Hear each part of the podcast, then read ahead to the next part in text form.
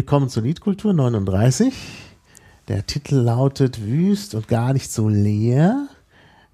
Dune, der Wüstenplanet. Ja, worum es geht, werden wir gleich erklären, aber erstmal zu meinem Gesprächspartner, der Patrick Willam. Hallo Patrick. Hallo Maha. Ja, vielleicht kannst du dich kurz vorstellen, wo bist du her, was machst du so im normalen Leben und wie kommst du zum Wüstenplaneten?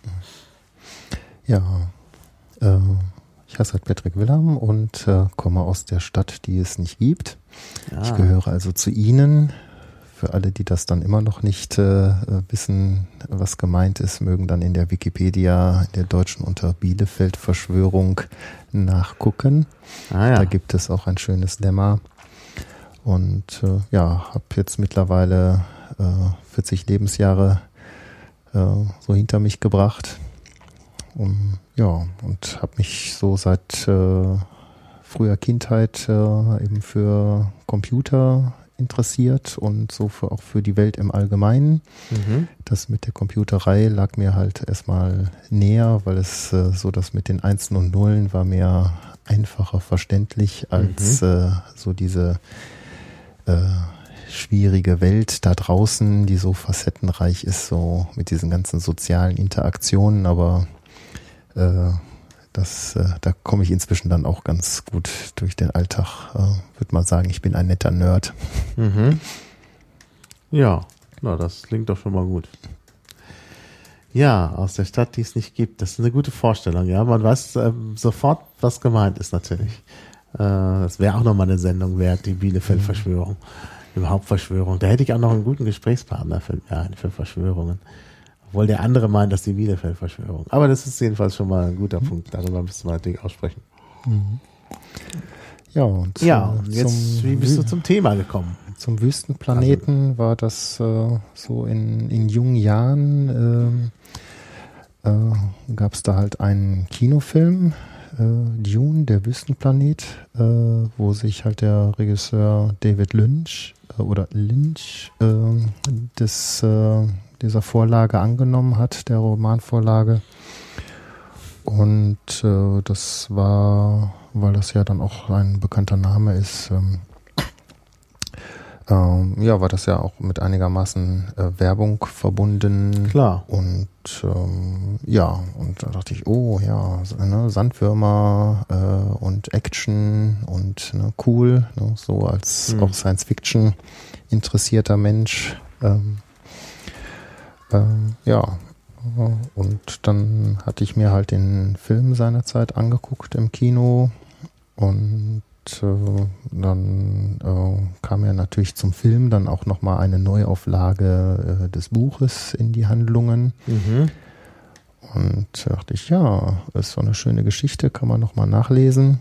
Und ähm, habe dann eben äh, das ähm, Buch äh, mir geholt und dann erstmal angefangen zu lesen und gemerkt, mh, hm, ja, so als Buch ist es dann doch, äh, doch einiges anders als, äh, als Film, zumindest erstmal so von der Rezeption her. Mhm. Ist halt doch ein anderes Medium. Mhm. Ja, war ich so als junger Jugendlicher, äh, hat das, äh, habe ich gemerkt, oh, ist auch anspruchsvoll. Mhm. Äh, konnte ich, kam ich noch nicht so direkt durch. Ich habe es dann erstmal äh, das eine oder andere Jahr lag es auf der Seite und äh, habe mich dann dem Ganzen nochmal zugewendet. Äh, ein paar Jahre älter und äh, ja, dann habe ich gemerkt, dass ich dann den Stoff und so das Ge Geschriebene dann auch bewältigen konnte und das hat mich äh, halt sehr gefesselt, äh, weil doch eine, eine ganze Menge drin steckt viel ja. mehr als äh, jetzt so, so ein bisschen so in so einem anderthalb mhm. Stunden. Oder gut, der Film hat ja Überlänge, aber ja. das so ist. Mhm. Ja, ich habe ja auch mit dem mit dem äh, Film angefangen und zum Buch bin ich noch nicht gekommen.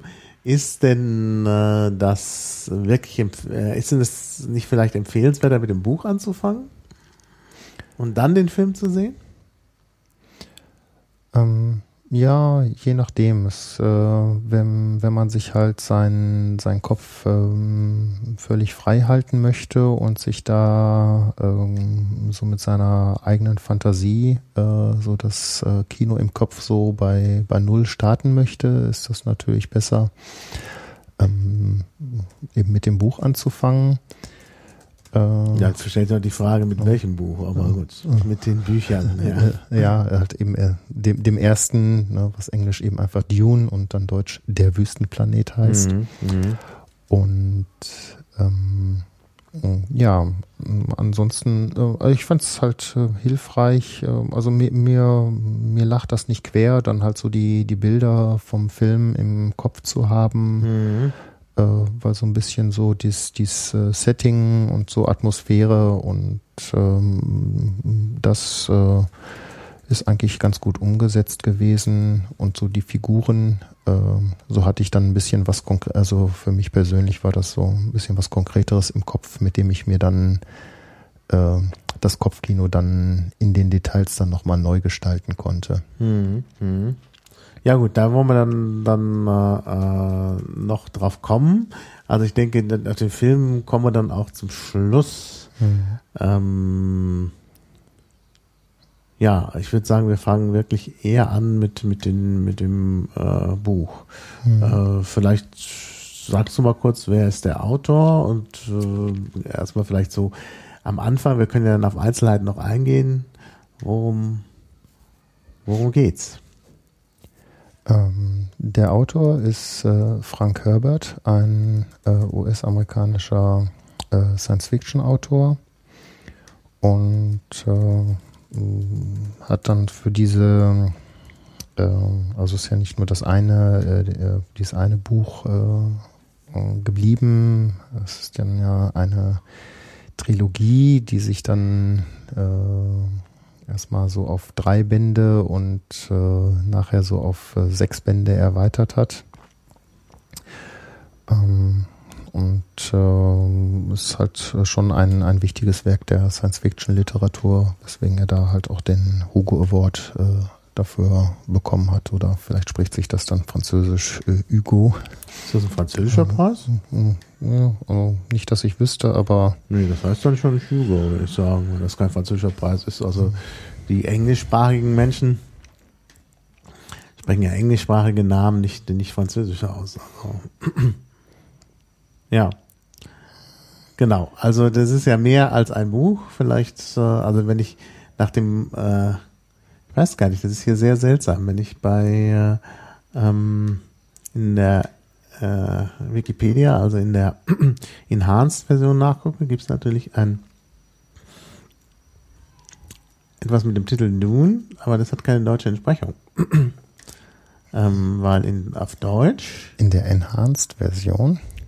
ja, es Ach gibt so, die, die- deprecated.de und die Enhanced, Ach EN, so, ah ja. während in der ähm, der deutschsprachigen Wikipedia es natürlich einen Artikel über den Wüstenplaneten gibt, aber das ist gleich über die ganze Trilogie, die erste Trilogie. Also es gibt keinen speziellen Artikel über das Buch. Das ist so eine, äh, so eine Problematik, die ich äh, seit längerem ja in der Wikipedia kritisiere, dass die Inter-Wiki-Links dann nicht funktionieren. Äh, in, äh, in der deutschen Wikipedia gibt es halt die Tendenz, immer Sachen zusammenzufassen und in der englischen Wikipedia gibt es halt die Tendenz, Einzelartikel zu schreiben. Und das ist leider dumm, dass die Deutschen da so einen Sonderweg gehen ähm, weil halt das dann dazu führt, dass die Interwiki-Links nicht, nicht passen. Ja, ja, an der Stelle kann dann auch das tolle Projekt äh, Wikidata heißt das, glaube ich, äh, was dann so mal die äh, Entitäten irgendwie vergleichbar machen soll, dann äh, kommt da kann da auch nicht so richtig zum Zuge kommen, wenn wenn halt einfach die Sachen anders zusammengefasst sind. ne? Hm, ja, ja. Naja, das kann man abfangen. Also das ist ja ein bekanntes Problem inzwischen. Und ähm, ja, und von daher, äh, äh, ja, gut, denke ich schon, dass, dass, äh, dass es schon irgendwie dann auch, äh, dass es da schon Lösungen gibt für diese, für diese Problematik. Ja, also der Autor ist Science-Fiction-Autor und hat äh, ja, glaube ich, mehr als nur äh, Dune geschrieben. Ne? Der hat ja mehr Science-Fiction, noch andere Science-Fiction Ja, geschrieben. so eine ganze Reihe von Kurzgeschichten. Also das ist zumindest das, was ich weiß. Das, äh, da habe ich auch äh, äh, eben so eine ganze Reihe von gelesen, ähm, die auch äh, durchaus interessant waren. Auch zum Beispiel eine mit so einer äh, ähm, Matrix-Thematik, äh, dass äh, halt so die, die Menschen äh, halt so, äh, so als Produktionsmittel quasi mhm. von irgendeiner außer, also in dem Fall dann einer, äh, nicht Robotern, sondern außerirdischen Lebewesen halt gehalten werden und dann, äh, weil es eben nicht die Digi dann um die digitale Welt geht, sondern äh, eben nicht von Robotern, sondern äh, die äh, außerirdischen Lebewesen äh, suggerieren dann halt den Menschen per Hypnose, mhm. äh, dass sie halt so in einer Welt unter sich leben und äh, spiegeln ihnen da halt äh, so dann diese sozusagen virtuelle Realität äh, mhm. vor. Mhm. Ja, das ja schon sehr an Matrix. Mhm. Ja, muss man sagen.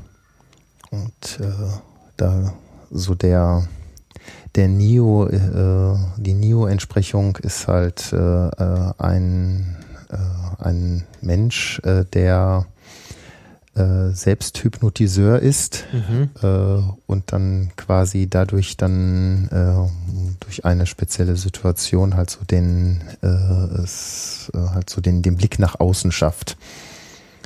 Mhm. Ja, also sowas. Ähm, noch eine längere Geschichte von Brian Herbert ist äh, Die Weiße Pest. Mhm. Äh, die finde ich auch äh, empfehlenswert. Äh, da ist das äh, Grundsetting, dass ähm, einem Wissenschaftler in das spielt so, also fängt so an in äh, Großbritannien und Irland. Äh, ich weiß jetzt nicht mehr genau, ob äh, dieses erste Ereignis jetzt in Irland oder Großbritannien lokalisiert war. Ich glaube in Irland. Äh, jedenfalls einem Wissenschaftler bei einem äh, Attentat äh, vor seinen Augen seine Familie ähm, zerfetzt wird. Oh.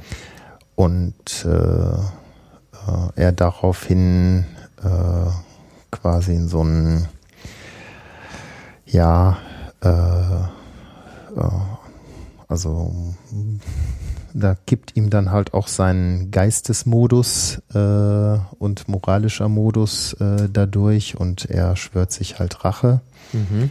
und sagt sich, also wenn, äh, jetzt äh, irgendwelche Leute und Idioten mir meine Frau genommen haben, dann äh, nehme ich aus Rache jetzt anderen Leuten auch ihre Frauen. Mhm. Und entwickelt halt ein, er setzt sich halt in seinen Keller, äh, verschließt sich da, baut sich da ein Biolabor auf und entwickelt halt äh, eine Pest, ein Pestvirus, äh, der äh, halt äh, ausschließlich äh, die Frauen dahin rafft mhm. auf der Welt. Und ähm, ja, ähm, wie, nur dann fängt es eben damit dann auch an, äh, wie es, äh, wie es dann das äh, geplant hat, das dann zu verbreiten in der Welt äh, und äh, ja, wie sich dann das sofort entwickelt und äh, wie dann natürlich die Menschheit darauf reagiert, dass ihnen mit einmal alle Frauen wegsterben. Sie kriegen dann halt äh, so, ein, so weiße quasi Pestbeulen, deswegen mhm. heißt es dann weiße Pest. Mhm. Äh, ja, ähm, und ähm, sagen wir mal so, äh, äh, nicht, äh, nicht alle Frauen äh, der Weltbevölkerung sterben, äh, sondern es äh, durch eben besondere Umstände äh, überleben äh, schon auch noch Frauen, aber die sind dann natürlich äh, äh, was ganz, ganz Besonderes. Mhm. Und was das dann so für, für die weitere Entwicklung der Menschheit heißt, das wird dann auch so ein bisschen zum Ende hin angedeutet. Ja. Also auch ein nettes äh, äh, Gedankenexperiment, ne, was ja dann so in Science Fiction äh, sich ja dann immer so wiederfindet. Ja klar, ich meine, das ist ja Science Fiction ist ja eben auch sowas, dass, dass eben solche Gedankenexperimente angestellt äh, werden sollen. Also von daher passt das ja eigentlich ganz gut. Naja, aber kommen wir, Genau. ja, kommen Genau, zum Wüstenplaneten, Wüstenplaneten halt so seine, seine große Geschichte. ja, sag mal erst die große Geschichte, dann können wir auf die kleinen äh, Nebengeschichten auch noch eingehen. Also wenn man erstmal so sagt, also jetzt, ja, da gibt's also erstmal diese Trilogie und worum geht's? Ähm, würde an der Stelle einfach mal einen, einen Absatz aus der äh, Wikipedia-Seite äh, zitieren, äh, bevor ich mir da jetzt länger äh, selbst einen abbreche, das alles nochmal äh, zusammen zu formulieren. Ähm, also es spielt äh, äh, einige tausend Jahre in der Zukunft, nämlich ungefähr im Jahre 10.000, beziehungsweise was dann äh, nach Gildengründung ist. Es gibt da so eine Gilde. Ähm, also das mag durchaus jetzt so in unserer Zeitrechnung, wo wir uns jetzt dann auf Christus beziehen, noch vielleicht noch ein bisschen äh, weiter in der Zukunft sein.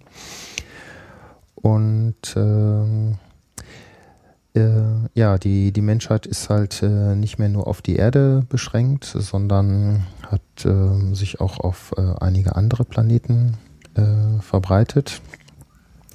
Ähm, und um jetzt hier dann äh, aus dem Artikel zu zitieren, die Menschheit lebt in einem feudalen Imperium unter einem eine Art von Kaiser, Padisha-Imperator genannt und äh, äh, eben planetarischen Fürsten auf einer Vielzahl von Planetensystemen.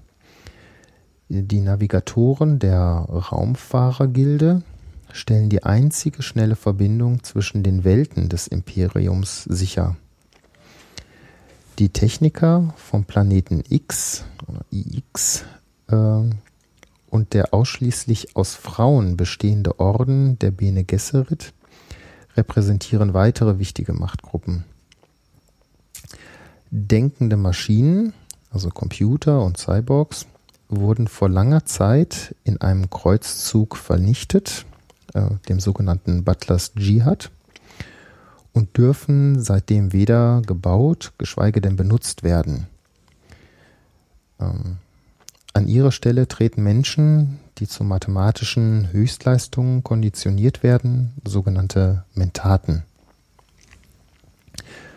Äh, ja, vielleicht nochmal zu den einzelnen Punkten, ist eben dieses äh, feudalistische Imperium mit dem Kaiser und dann Mhm. diesen Planetenfürsten. Das klingt ja immer so ein bisschen. Haben diese, diese Fürsten haben halt äh, äh, also diese ähm, Familien äh, und Hofstaat äh, dieser Fürsten, äh, sagt man dann eben Häuser zu. Es gibt also verschiedene Häuser. Ähm, und äh, dann gibt äh, es eben diese Navigatoren, ähm, die äh, die Fähigkeit haben, so ein bisschen äh, so Raumzeit zu erspüren und äh, dadurch dann einen, einen sicheren Weg zu finden, mit dem die, äh, die Technik dann halt äh, äh, einen Raumfahrttechnik dann so einen Weltraumsprung vornehmen kann.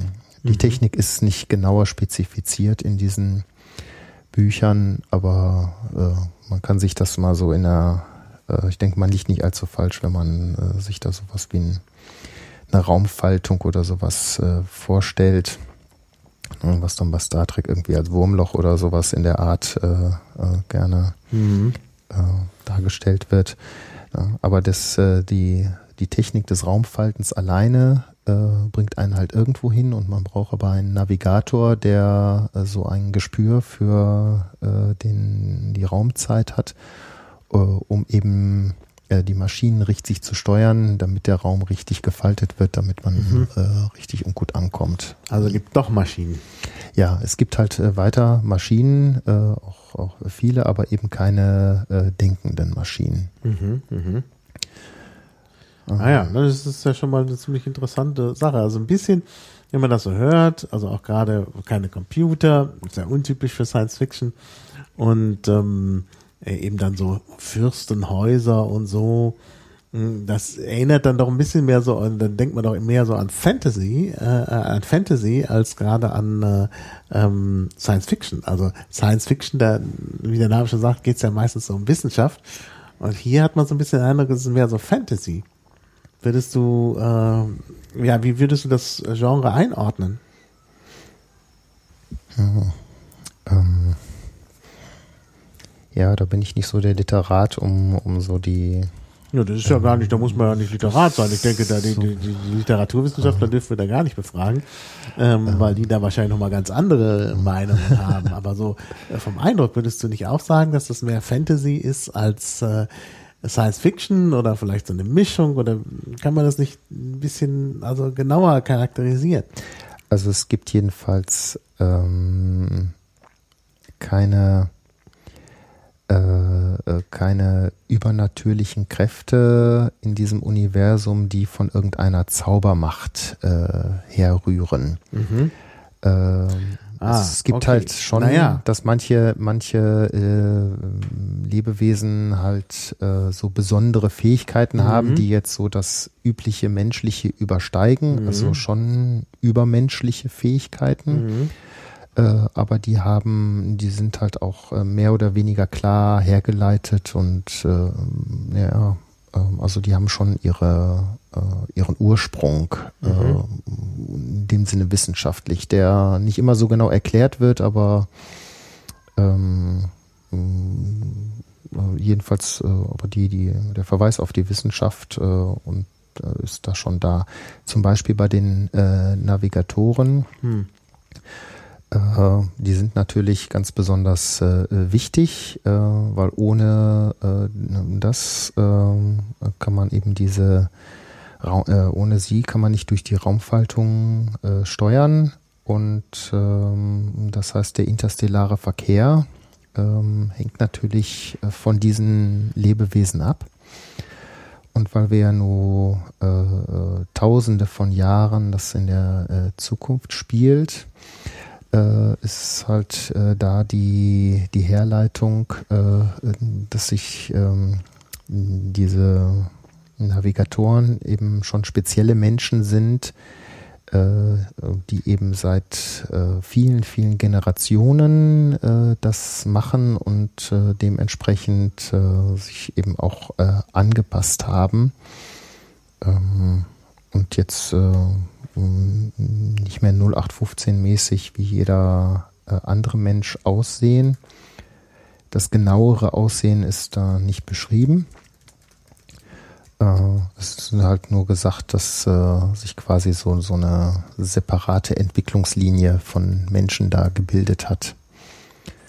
Ähm, wichtig für, äh, da kommen wir auch gleich zu einem ganz zentralen Punkt, äh, äh, vom, von diesem Universum.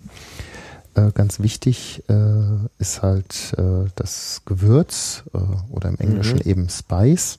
Mhm. ist eine besondere Substanz, die halt äh, nur auf dem Planeten Arrakis oder Arrakis vorkommt, der eben ein Wüstenplanet ist.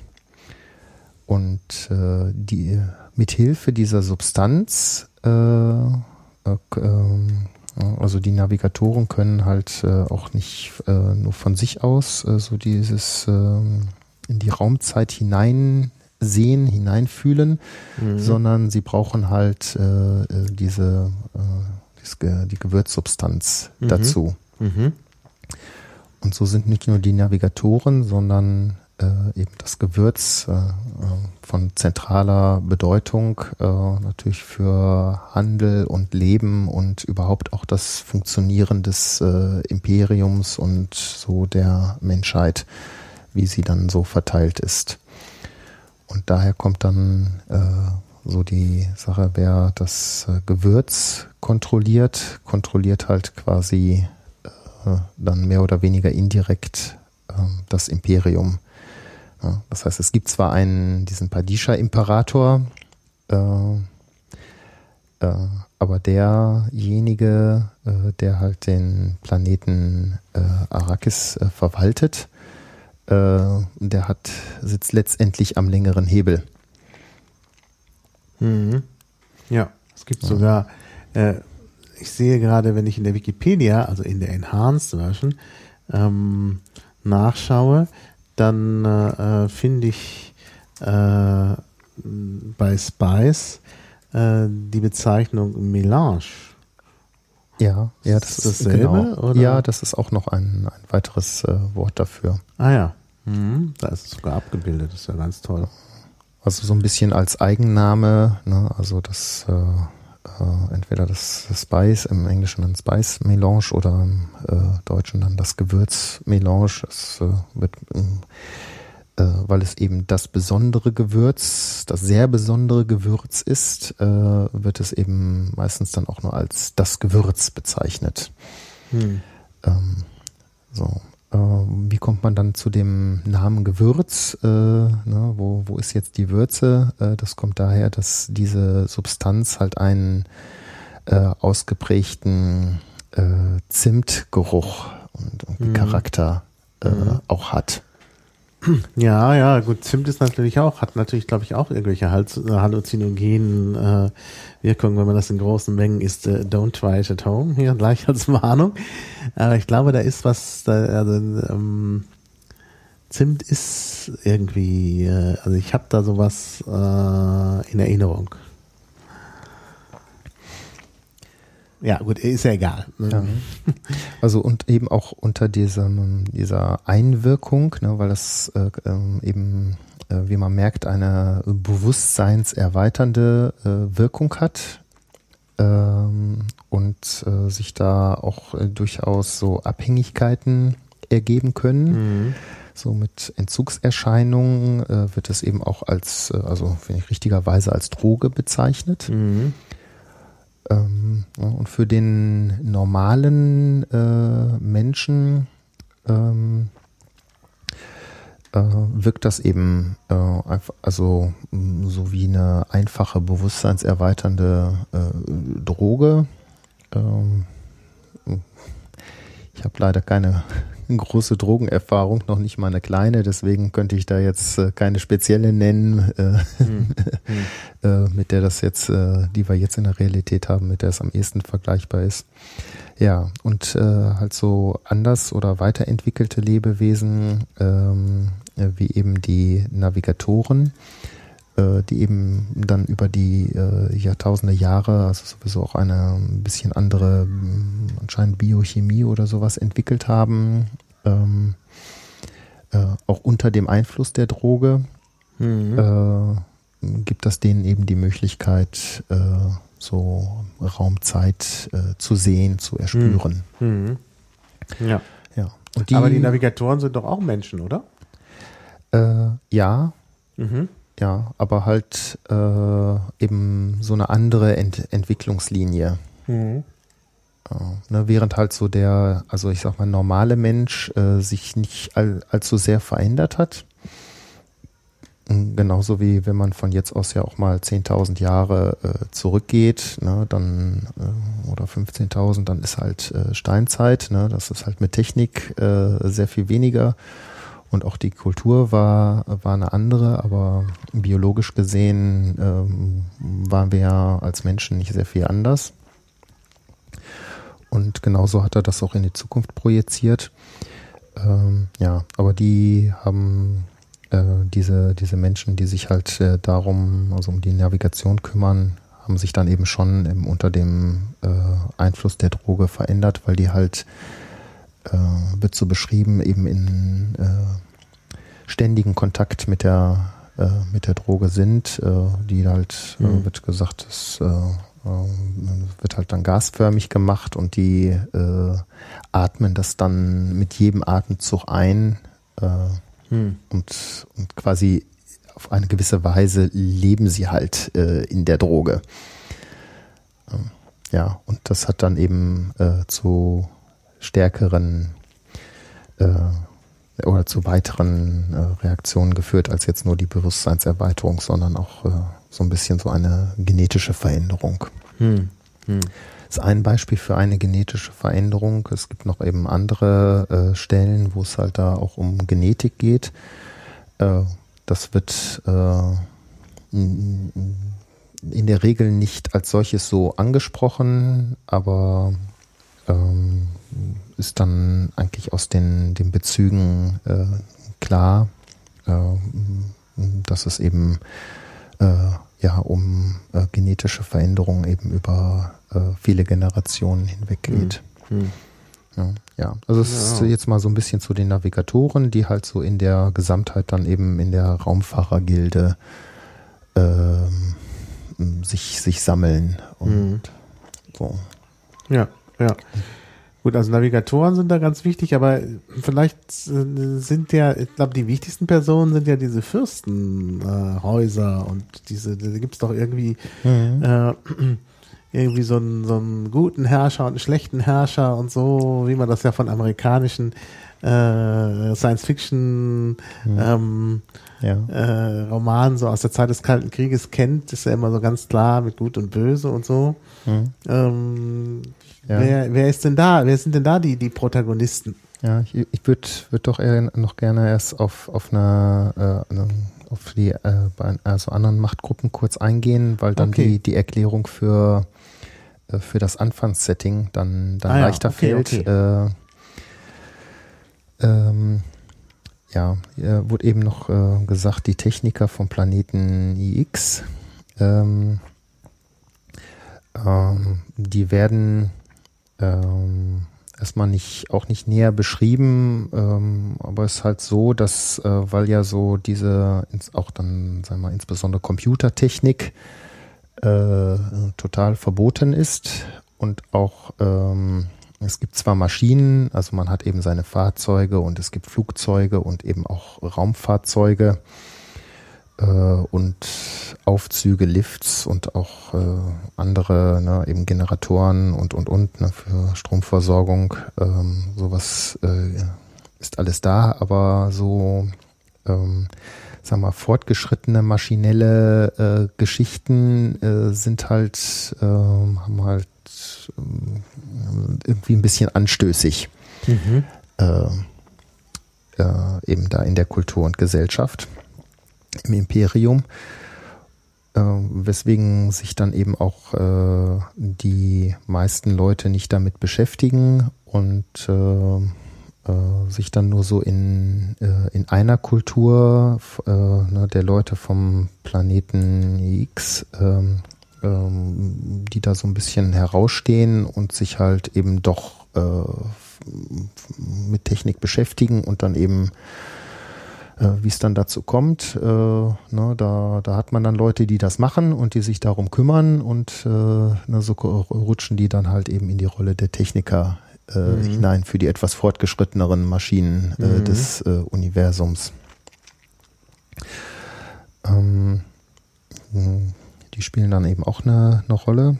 Und äh, dann äh, noch ganz wichtig und auch noch ein bisschen wichtiger, oder jetzt auch für den Anfang, dieser Orden der Bene Gesserit. Äh, jetzt fragt man sich ja, Bene Gesserit Orden, was, was ist das? Äh, das äh, dieser Orden besteht halt äh, nur aus Frauen und äh, die haben, haben eben so einen, einen Glauben, dass äh, irgendwann einmal ein Messias äh, daherkommt und äh, die Welt, das Universum halt erlöst. Mhm. Ähm, und die sind äh, recht weit äh, verbreitet und haben auch äh, einen, also schon deutlichen Machtanspruch. Äh, deswegen ist das eben auch noch eine wichtige Machtgruppe. Ähm, und das ist das, was dann auch öffentlich sichtbarer ist. Mhm. Ähm, so für den normalen Menschen in dem Universum da, was nicht, nicht ganz so vordergründig äh, sichtbar ist, ist, dass äh, die äh, Bene Gesserit ein heimliches Zuchtprogramm haben. Mhm. Äh, und sie versuchen halt äh, irgendwie im Hintergrund so Strippen zu ziehen, um halt dann Leute zusammenzubringen. Ähm, wo dann halt Kinder daraus hervorgehen und dann die auch wieder irgendwie zusammenzubringen. äh, um halt diesen Messias äh, dann zu schaffen. Mhm. Mhm. Ja. Und äh, das Besondere am Messias, also wodurch der sich halt auszeichnet, ist, dass der halt dann in der Lage ist, äh, äh, nicht nur jetzt so aktuell Raumzeit zu erspähen, zu erfühlen, sondern äh, sag mal jetzt mal ein bisschen flapsig, komplett äh, äh, in der Zeit, äh, die Zeit zu durchschauen, also auch Vergangenheit und äh, aber auch äh, insbesondere, da wird es dann interessant, Zukunft. Mhm. Also dass der dann in die Zukunft schauen kann. Ah ja, ja, ja und wenn man ja dann einen hat, der dann in die Zukunft schauen kann, ne, dann weiß man ja, was auf einen zukommt und genau. dann, äh, ne, dann braucht man nicht äh, mehr so im Hintergrund irgendwie versuchen, äh, seine Fäden zu ziehen, sondern äh, kann ja sehr viel äh, direkter äh, sich dann eben in die Sachen einmischen. Mhm. Ähm, genau. Ja. Äh, und da merkt man auch wieder, dass es also so um, äh, um Genetik geht. Ähm, äh, ja, das besteht halt nur aus, aus Frauen der Orden und was ist dann noch so zu sagen? Ach so, die haben um ihrem, ihrem Plan äh, möglichst äh, einen guten Boden zu bereiten und auch sich selbst äh, als äh, Machtfaktor äh, äh, gibt es da die Missionaria Protectiva, mhm. äh, wo sie dann so ihren, äh, so Elemente ihres Grundglaubens äh, und ihrer, äh, so die Kernelemente ihrer Pläne in die, versuchen in die Kulturen der einzelnen Planeten hineinzubringen und das dort in so in die bestehenden ähm, teilweise heidnischen Glaubenssysteme oder auch ähm, äh, äh, weiterentwickelten äh, bekannten Glaubenssysteme ähm, so da unterzubringen. Hm. Ja, also äh, ja, Religion ist eben auch ein ganz wichtiges Stichwort und ein ganz, wie man daran merkt, ganz wesentliches Element mhm. äh, des, äh, dieses äh, Dune-Universums, wodurch es sich äh, auch äh, um, stark abhebt äh, von äh, der Breite der Erzählungen, Geschichten, die man mhm. sonst unter Science Fiction so nimmt. Ähm, ja. Ja. Und, ne, also es gibt auch weiterhin so ein Christentum und ein äh, Islam, der sich natürlich auch irgendwie so über die Tausende von Jahren so ein bisschen weiterentwickelt hat und naja, Mischungen und so, ne? Ja wie wir das nötig. auch bis, bisher in unserer Menschheitsgeschichte schon ein bisschen haben, dass sich so Religionen so ein bisschen gegenseitig be beeinflusst also haben. Wenn sich, wenn sich sogar schon genetische Dinge so stark verändern, also wenn so eine starke genetische Evolution haben, was ja durchaus wahrscheinlich ist über 10.000 Jahre, da müssen sich ja die Gedanken und äh, die, die äh, religiösen und, und ideologischen Konzepte ja noch, noch viel stärker verändert haben. Also von daher ist es ja, glaube ich, durchaus naheliegend, dass wir dann nicht das Christentum und das, den Islam von heute da wiederfinden. Mhm. Ja, so dieses äh, Zuchtprogramm der Bene Gesserit, äh, die treiben, also die, die, die Zielobjekte sind halt äh, hauptsächlich äh, eben in den Häusern äh, zu suchen, also in den, den Fürstenhäusern und äh, da geht's dann eben äh, direkt da um die, die Machthaber, Machthaberinnen und ihre Kinder mhm. und ne, Machthaber und ihre Frauen äh, und was man dann an äh, dem, dem einen Nachwuchsfürsten dann als äh, Frau dann irgendwie versucht zuzuführen. Hm. Ja, ne? also das äh, ist äh, dieses Zuchtprogramm äh, auch insofern merkt der normale Mensch davon nichts, weil das jetzt in der breiten Bevölkerung sich dann nicht so auswirkt, sondern halt im Adel mhm. so diese äh, ähm, Entwicklungen da Resultate hauptsächlich stattfinden von diesem Zuchtprogramm. Ja, klar. Ja. Gut, aber jetzt müssen wir dann genau. trotzdem mal auf die Hauptcharaktere kommen, sonst genau. kommen wir ja nie weiter, wenn ich denke, ja. wie viel wir da noch haben ja. vor uns. Also die ähm, wesentlichen äh, Häuser äh, sind äh, das Haus der Atreides und das Haus der Harkonnen. Und äh, die Atreides sind äh, ja äh, eben auch äh, simplifiziert halt die Guten und mhm. die Harkonnen sind die, die Bösen. Ähm, äh, und der Status, mit dem die Geschichte losgeht, ist, äh, dass, die, äh, dass der Planet Arrakis äh, bisher von den äh, Hakonnen verwaltet wurde. Und weil das äh, ja die zentrale, also nicht im geografischen oder geometrischen Sinne, aber äh, so die wichtigste Welt ist äh, im Imperium, äh, durch eben, weil nur da das Gewürz ist und nur dadurch die Raumfahrt stattfinden kann und nur dadurch das Imperium äh, am Leben bleiben kann, äh, ähm, geht das halt so, sag ich mal, mit, mit der Lehenschaft äh, mhm. äh, des Planeten Arrakis äh, so durch die Häuserei um. Mhm. Ja, das hat dann eben mal das eine Haus äh, für Jahre die äh, äh, ist dann für die Verwaltung von Arrakis zuständig und dann ein anderes Haus.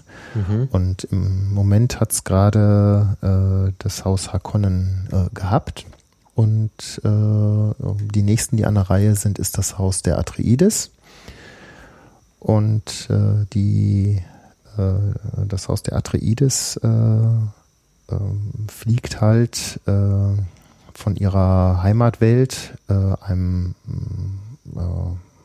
ja, wassergeprägten Planeten, also kein reiner Wasserplanet, äh, mhm. äh, aber eben viel Wasser und äh, Regen und so weiter. Kann man sich ungefähr vorstellen wie die Erde. Mhm. Ähm, zum Planeten Arrakis und um dort halt äh, die Amtsgeschäfte zu übernehmen. Mhm. Äh, der Fürst, der Hakon, ist äh, da offiziell da schon weg. Mhm äh, also nicht mehr da, äh, sind dann natürlich aber noch äh, Fußvolk äh, mhm. Äh, und noch ein bisschen was an ähm, ja, Hofstaat läuft da halt auch noch mhm. einiges herum, wie das dann bei so einer Übergabe halt halt so ist. Ne? Die einen sind noch ein bisschen da und die anderen noch nicht so ganz. Mhm. Ja, ähm, nur sind die Hakon, äh, der äh, Baron Hakon äh, ja nicht so daran interessiert, äh, dass er jetzt so seine äh, Position als Lehnsverwalter da weggenommen kriegt. Mhm. Und äh, versucht halt da ein, ein Ränke- und äh, Intrigenspiel, äh, um äh, den Fürsten Atreides, Leto Atreides, ähm, halt äh, aus dem Weg zu räumen. Hm. Äh, und hinterlässt da halt ähm, ähm, Attentäter, die das dann tun sollen. Mhm. Ja, und äh, der äh, Fürst Leto Atreides, äh, seine Frau, ist eben auch eine Bene Gesserit. Mhm und äh, damit eben auch äh, Teil des Zuchtprogramms. Mhm. Und weil der äh, Orden der Bene Gesserit halt äh, nur aus Frauen besteht, haben eben die Frauen auch die, die Anweisung, nur äh, weiblichen Nachwuchs zu gebären. Mhm. Jetzt fragt man sich, äh, wie, äh, wie kann man das jetzt entscheiden? Äh, und das hat dann eben auch was äh, quasi eben mit einer jetzt erstmal ne, übermenschlichen Fähigkeit zu tun, äh, dass die Bene Gesserit eben jetzt nicht nur ihren Messias züchten, sondern auch sich selbst und äh, dadurch äh, teilweise in der Lage sind, äh, mit ihrem Geist und ihren Gedanken auch Materie zu äh, kontrollieren, also ihren eigenen Körper auch auf materieller mhm. Ebene. Äh, und so dann halt äh, sich quasi dann entscheiden können, irgendwie, ob sie dann, wenn sie denn einen, einen Jungen empfangen, ne, den dann innerlich abzutreiben oder so. Mhm, äh, mhm. äh, ja, und die äh, Lady Jessica, was die Frau vom Leto Atreides ist, äh, also eben quasi Fürstin, äh, als Bene Gesserit, ähm, war ungehorsam Mhm. und äh, hat äh, kein Mädchen geboren, sondern einen Jungen. Mhm. Und zwar den Paul Atreides. Mhm. Und das wird dann eben die zentrale Figur der weiteren Geschichte. Mhm. Ja, ich glaube, es wird nicht so viel verraten, wenn, wenn ich sage, dass der äh, äh, Fürst Leto Atreides dann auch äh, äh, alsbald eben so dem Attentat zum Opfer fällt. Mhm. Und äh, Paul äh, äh, rückt dann natürlich äh, eben in diesem Feudalsystem äh, nach Mhm. als äh, Oberhaupt des Hauses Atreides und ist selbst halt noch ein, also Jugendlicher, älterer Jugendlicher, ähm, ich weiß es jetzt nicht genau, aber kann man sagen. 15 steht Ja, hier. ja, genau, so 15, 16. Naja, war relativ jung. Hat äh, Besondere für amerikanische Verhältnisse. ist durch seine, seine Mutter, die Bene Gesserit ist, äh, sie hat ihm halt auch viel von dieser speziellen äh, Schulung und Körperschulung äh, und sowas mitgegeben. Äh, also auch ihn unterrichtet, obwohl sie das natürlich auch nicht äh, gedurft hätte. Mhm. Ähm, äh, so dass er äh, da auch äh, so einige ähm, übermenschliche Tricks äh, äh, in einer, im Ärmel Mhm. hat. Eins ist zum Beispiel, das wird dann die Stimme genannt, äh, äh, dass man eben in der Lage ist, seine Stimme so zu modulieren und zu kontrollieren, dass man äh, mit einer bestimmten Sprechweise anderen halt dann seinen Willen aufzwingen kann, indem man halt sagt, tu jetzt das und das auf eine besondere Weise spricht und äh, das beim Gegenüber halt äh, zu einer sofortigen Reaktion und Umsetzung führt. Äh, Mhm. Mhm. Ah ja. Ja. Gut, und dann geht es also zunächst mal um diesen, äh, also diesen Paul. Aber äh, das ganze der Zeit, die Zeitspanne ist doch sehr, sehr lang. Ne? Das geht doch da immer ähm, über Generationen sonst. Ne? Mhm. Diese, wenn ich das hier richtig sehe. Also, Ja.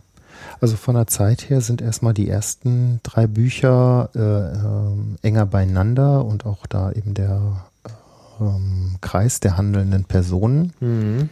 Äh, da geht's halt äh, so über drei Generationen. Äh, eben der äh, alte Leto Atreides, äh, was heißt jetzt alt, er ist, ist ja ein Mann mittleren Alters, ne? Mhm. äh, mit so einem jugendlichen Sohn.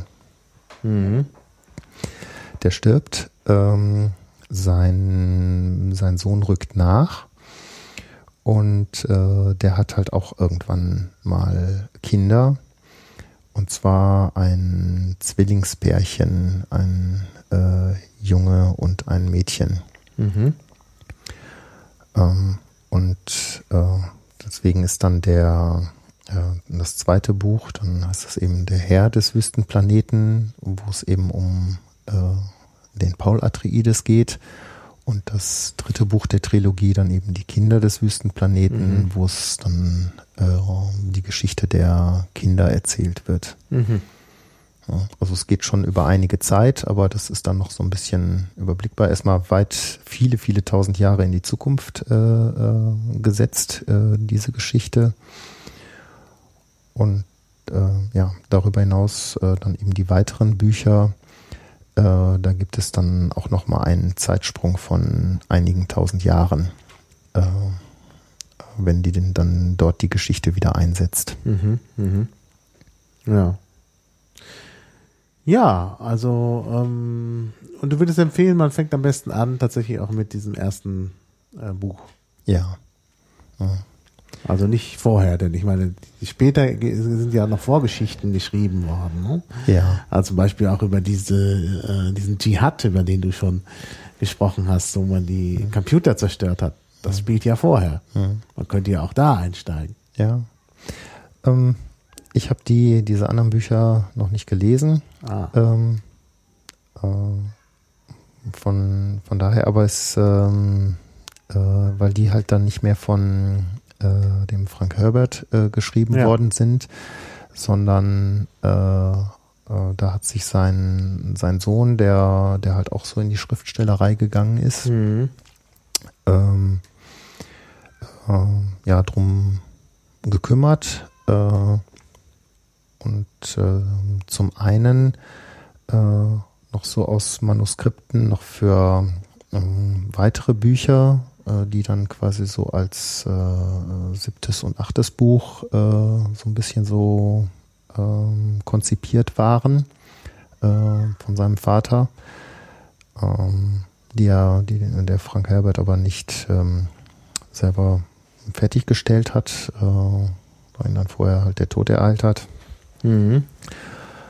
Ähm, er hat sich halt an das Material gemacht und zum anderen eben äh, aus eigener äh, schriftstellerischer Leistung und ähm, so dann eben auch noch äh, so eine Vorgeschichte äh, zu dem Mhm. Universum ein bisschen ausgeführt, äh, was er sich aber auch nicht äh, komplett, äh, also die, die Grundsätze da nicht äh, äh, selber völlig aus den Fingern gezogen hat, äh, sondern das ist vom äh, seinem Vater eben auch äh, so dann eben die Vorgeschichte, äh, so die wichtigen Ereignisse äh, auch beschrieben worden. Ähm, was einmal im Anhang vom ersten Buch, der Wüstenplanet, ähm, nachzulesen ist oder in den Anhängen. Und ähm, zum anderen äh, gab es dann wohl mal die Enzyklopädie des Wüstenplaneten. Ähm, das war dann als zwei Bände verfügbar, ist aber schon lange, lange äh, aus dem Druck heraus. Mhm. Jetzt äh, sind die Sachen ja dann auch als äh, E-Book äh, verfügbar und ich glaube, da ist dann auch wieder die Enzyklopädie äh, verfügbar, was halt dann eben von äh, Frank Herbert selber äh, erstellt wurde. Und da eben dann so ein bisschen um diese Zwischenzeit geht. Ne? Wie, wie ist es überhaupt dahin gekommen, dass die Menschheit in vielen, vielen tausend Jahren, dass es dann eben so aussieht, dass es eben ein Feudalimperium gibt und was hat es für Probleme mit den denkenden Maschinen gegeben und diesen Butlers Jihad, ne? dass Mhm. so die Menschheit gegen die äh, denkenden Maschinen gekämpft hat. Ja, okay. Gut. naja, bevor wir vielleicht dann nochmal in die, in diese verschiedenen ähm, Handlungsstränge eintauchen, äh, können wir ja vielleicht jetzt mal auch noch auf die Filme kommen. Also weil du ja auch gesagt hast, du bist, hast die ganze Sache kennengelernt über den Film mit David Lynch, äh, von David Lynch. Den habe ich auch gesehen und jetzt ist ja nun David Lynch nicht gerade ein äh, Regisseur, der für besonders verständliche Filme bekannt ist. Ne? Also die Filme sind ja eigentlich alle wirr. Ist das bei, äh, bei Dune auch so? Ähm, speziell zur Vorlage gesehen würde ich sagen, äh, eher nicht. Aha. Ähm, also, ähm, ich sag's mal so, das, das ist jetzt so meine ganz persönliche Empfindung, Wahrnehmung, Einschätzung. Ne? Andere äh, Leute mögen das auch deutlich anders sehen oder beschreiben. Äh, ähm, man merkt dem, dem Film schon äh, deutlich an, also wenn man halt das, äh, die Buchhandlung kennt, dass äh, äh, so der, die Filmhandlung äh, von Dune äh, schon sehr geprägt ist äh, vom Regisseur und auch so die Umsetzung. Ähm, da im, im Buch ähm, so einige Entwicklungen und halt so diese, diese Sache mit der Körperkontrolle und irgendwie das Sehen in Raum und Zeit und Visionen und sowas, das sind also alles so Elemente, die schon ein bisschen was Irreales haben. Mhm.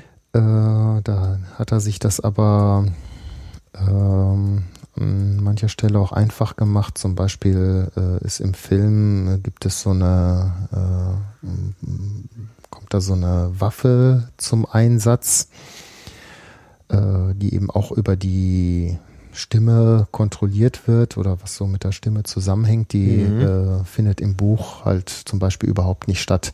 Mhm. Äh, also da hm, denke ich, hat man eben den, den Kunstgriff dieser, dieser Visualisierung genommen, ne, dass man da was dann als Gerät zum Anfassen hat, was dann eben auch für den Zuschauer erkennbar ist.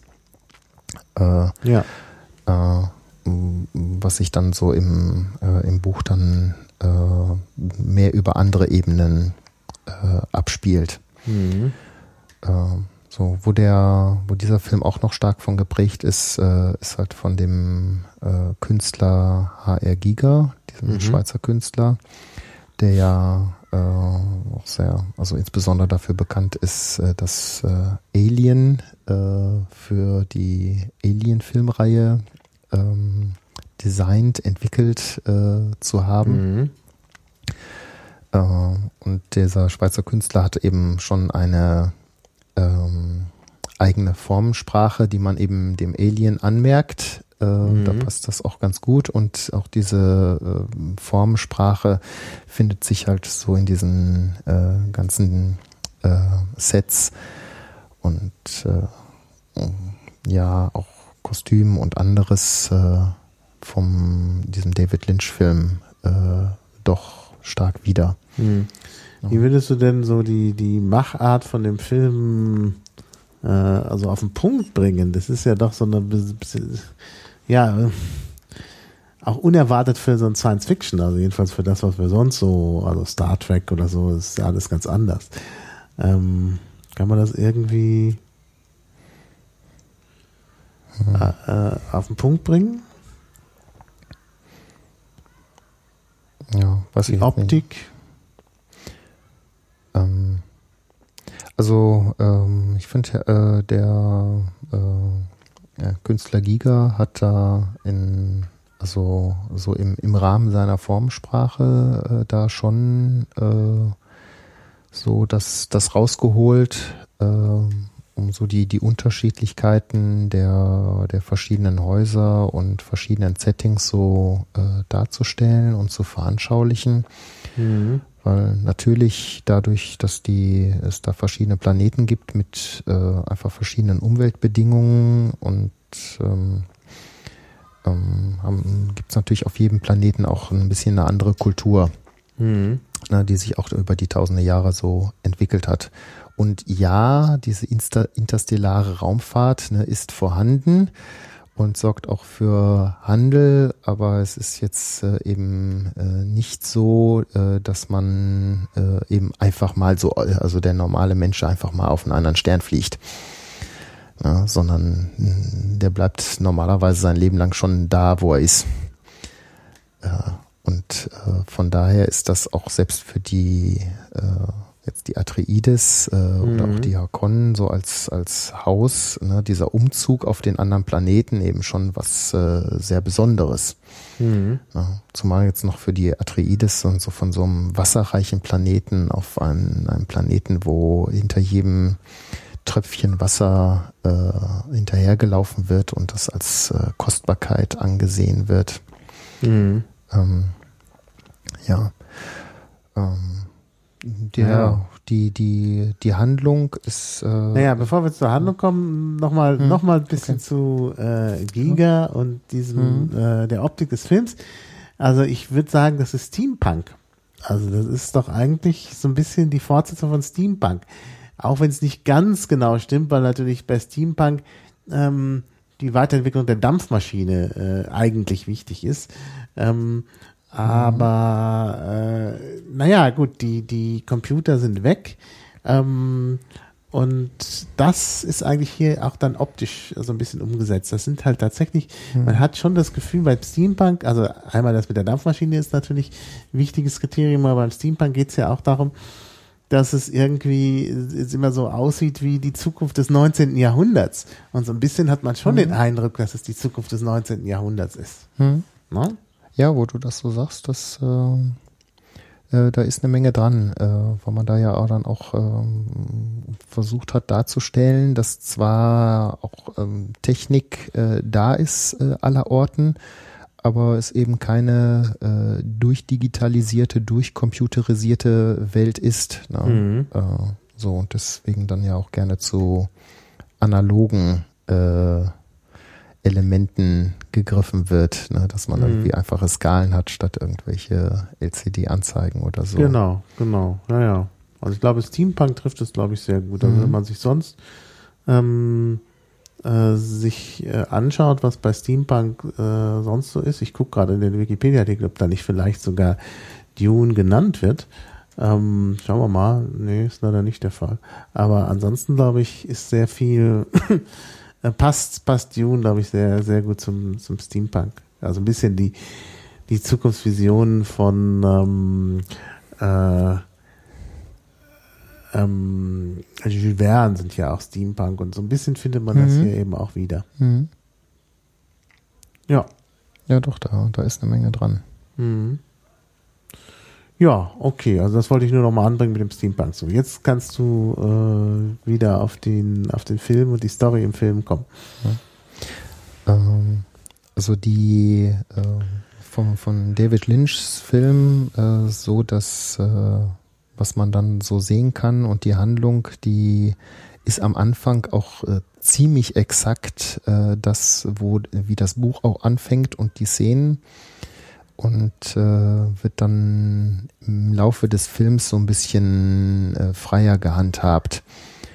Ähm, geht auch nicht ganz anders um äh, diese äh, Riesenstory, äh, die allein im ersten Buch ist, äh, so mal auf Kinoformat, Filmformat äh, herunterzudampfen. Mhm. Ja, ähm, äh, abgesehen von diesen religiösen und teilweise, ich sag mal, äh, nicht übernatürlichen, aber übermenschlichen Aspekten äh, ist halt äh, da von, auch im Vordergrund äh, oder so eine wesentliche Linie, ein wesentliches Element, dieses Ränkespiel. Mhm. Einmal der verschiedenen Machtgruppen, was ich sagte, die Häuser und die Navigatoren, also die nahe Raumfahrgilde und eben die Bene Gesserit.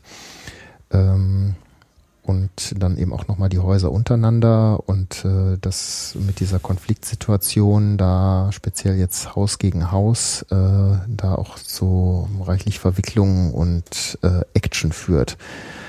Also selbst wenn man äh, jetzt das nicht so ganz nachvollziehen kann und was was da ähm, oder ähm, beim Lesen auch nicht direkt versteht, weil es eben auch nicht ganz explizit dasteht, sondern das muss man sich dann so ein bisschen irgendwie selber im Kopf zusammenschrauben was Frank Herbert da meinte ne, und irgendwie da im Hintergrund dem vielleicht zugrunde liegt mit dem äh, mit der Melange und wie das ist und dieser Genetikgeschichte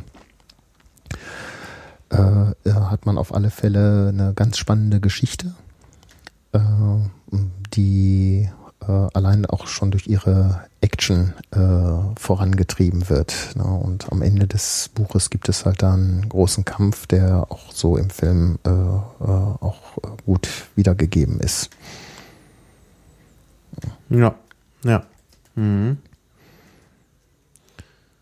Wobei natürlich, ja, also wie gesagt, ich finde es, äh, ich finde es ziemlich erstaunlich, dass dieser Film äh, so untypisch für Lynch ist, weil, weil, äh, oder Lynch, weil sonst, also ich meine, diese anderen Filme von ihm sind ja alle irgendwie so mysteriös und man weiß nicht so genau und auch ja, genau so seltsam Mysterium und so ja Fantasiewelten und eigentlich äh, deswegen ist äh, eigentlich so für das äh, David Lynch auch gar nicht äh, so so schlecht äh, ne, als Regisseur dafür für ne, eben diese Elemente, die in der ähm, Romanvorlage drin sind, ne, äh, sich dem auch zu widmen. Ne, Mhm. Hat er da aber mh, also für mein, für mein Empfinden nicht so stark getan. Hm, hat nicht so stark getan. Obwohl auch da, äh, also ich, es ist schon einige Zeit her, dass ich den Film gesehen habe, auch da ähm, gibt es ja auch so, so, so seltsame Sprünge, wo man immer denkt, was passiert jetzt eigentlich? Ähm, also, dass der Film ein bisschen seltsam geschnitten ist, also das, das Gefühl habe ich doch oder habe ich noch so in Erinnerung behalten. Würdest du das nicht sagen? Ja, ja, das hatte ich ähm, beim seinerzeit beim Sehen auch so erlebt. Die Ähm, ja, ich weiß nicht, inwiefern das jetzt so seine, seine eigene Herangehensweise ist oder er sich da auch hat vom, vom Buch inspirieren lassen. Hm. Ähm, äh, für mich, äh, also die, was die Faszination äh, ist des Buches und auch der, der Story und auch der Erzählweise ausmacht, ähm, die mich erst als junger Jugendlicher ein bisschen überfordert hat. Mhm. Äh, ja, würde ich jetzt ein bisschen was zu dieser Erzählweise sagen. Ja, sag äh, die, äh, die, die Perspektive äh, des äh, oh, der Erzählung wechselt halt äh, ja. in der Regel von Kapitel zu Kapitel. Genau. Na, also viele äh, Kapitel sind aus der Sichtweise äh, der Hauptperson Paul Atreides äh, mhm. geschrieben. Mhm. Aber ähm, auch eine ganze Reihe von Kapiteln äh, sind aus der Sicht von anderen mhm. äh, äh, zentralen mhm. Figuren und manchmal mhm. auch äh, nur Randfiguren, die aber trotzdem irgendwie ähm, gerade halt was Wichtiges erleben, ja. Äh, geschildert. Und äh, so jedes Kapitel ist eigentlich ein, ein Schlag, Schlaglicht, eine kurze Szene äh, mhm. Äh, der Geschichte. Und die wird sehr detailliert äh, erzählt. Mhm. Ähm, insbesondere eben die Innenwelten der mhm. jeweiligen äh, Akteure. Äh, was sie denken, was sie mhm. fühlen, äh, äh, was sie dazu hm. meinen, also auf, auf, die, auf ihre Umgebung erstmal reagieren vom Denken her und hm, ja, man da auch insbesondere dann merkt, äh, so dies, diese äh, eigentlich äh, ganz normale menschliche Zerrissenheit, hm. äh, die da jedem innewohnt äh, dass man nur, weil man jetzt das und das äh, irgendwie denkt, weil man, weil man gerade in einer Situation ist, äh, da zum Beispiel an einem, an einem Bankett ja, und der, der Gildenvertreter sagt jetzt äh, da irgendwas, sagt man dann ja auch nicht gleich das, was man denkt. Mhm. Und das wird halt geschildert, äh, ähm, was dann Paul sich dazu denkt äh, und die verschiedenen Aspekte und wie er den dann analysiert. Und äh, wenn man dann noch dazu nimmt, was er dann tatsächlich sagt, äh, gibt das ja auch äh, alles so, so also nicht eine Schere, aber es ist halt schon so ein, so ein Fächer von dem einen, was gesagt wird äh, und die verschiedenen Gedanken dazu und dann was, was dann wieder geantwortet ist und äh, mhm. so diese, das, also Dialoge sind dadurch halt äh, sehr äh, ähm, fand ich sehr spannend und kriegen äh, mhm. eine tolle Qualität. Und wie ist das dann im Film umgesetzt? Ähm, ja, da, äh, von sowas geht natürlich im, in der filmischen Darstellung äh, ganz, ganz viel verloren.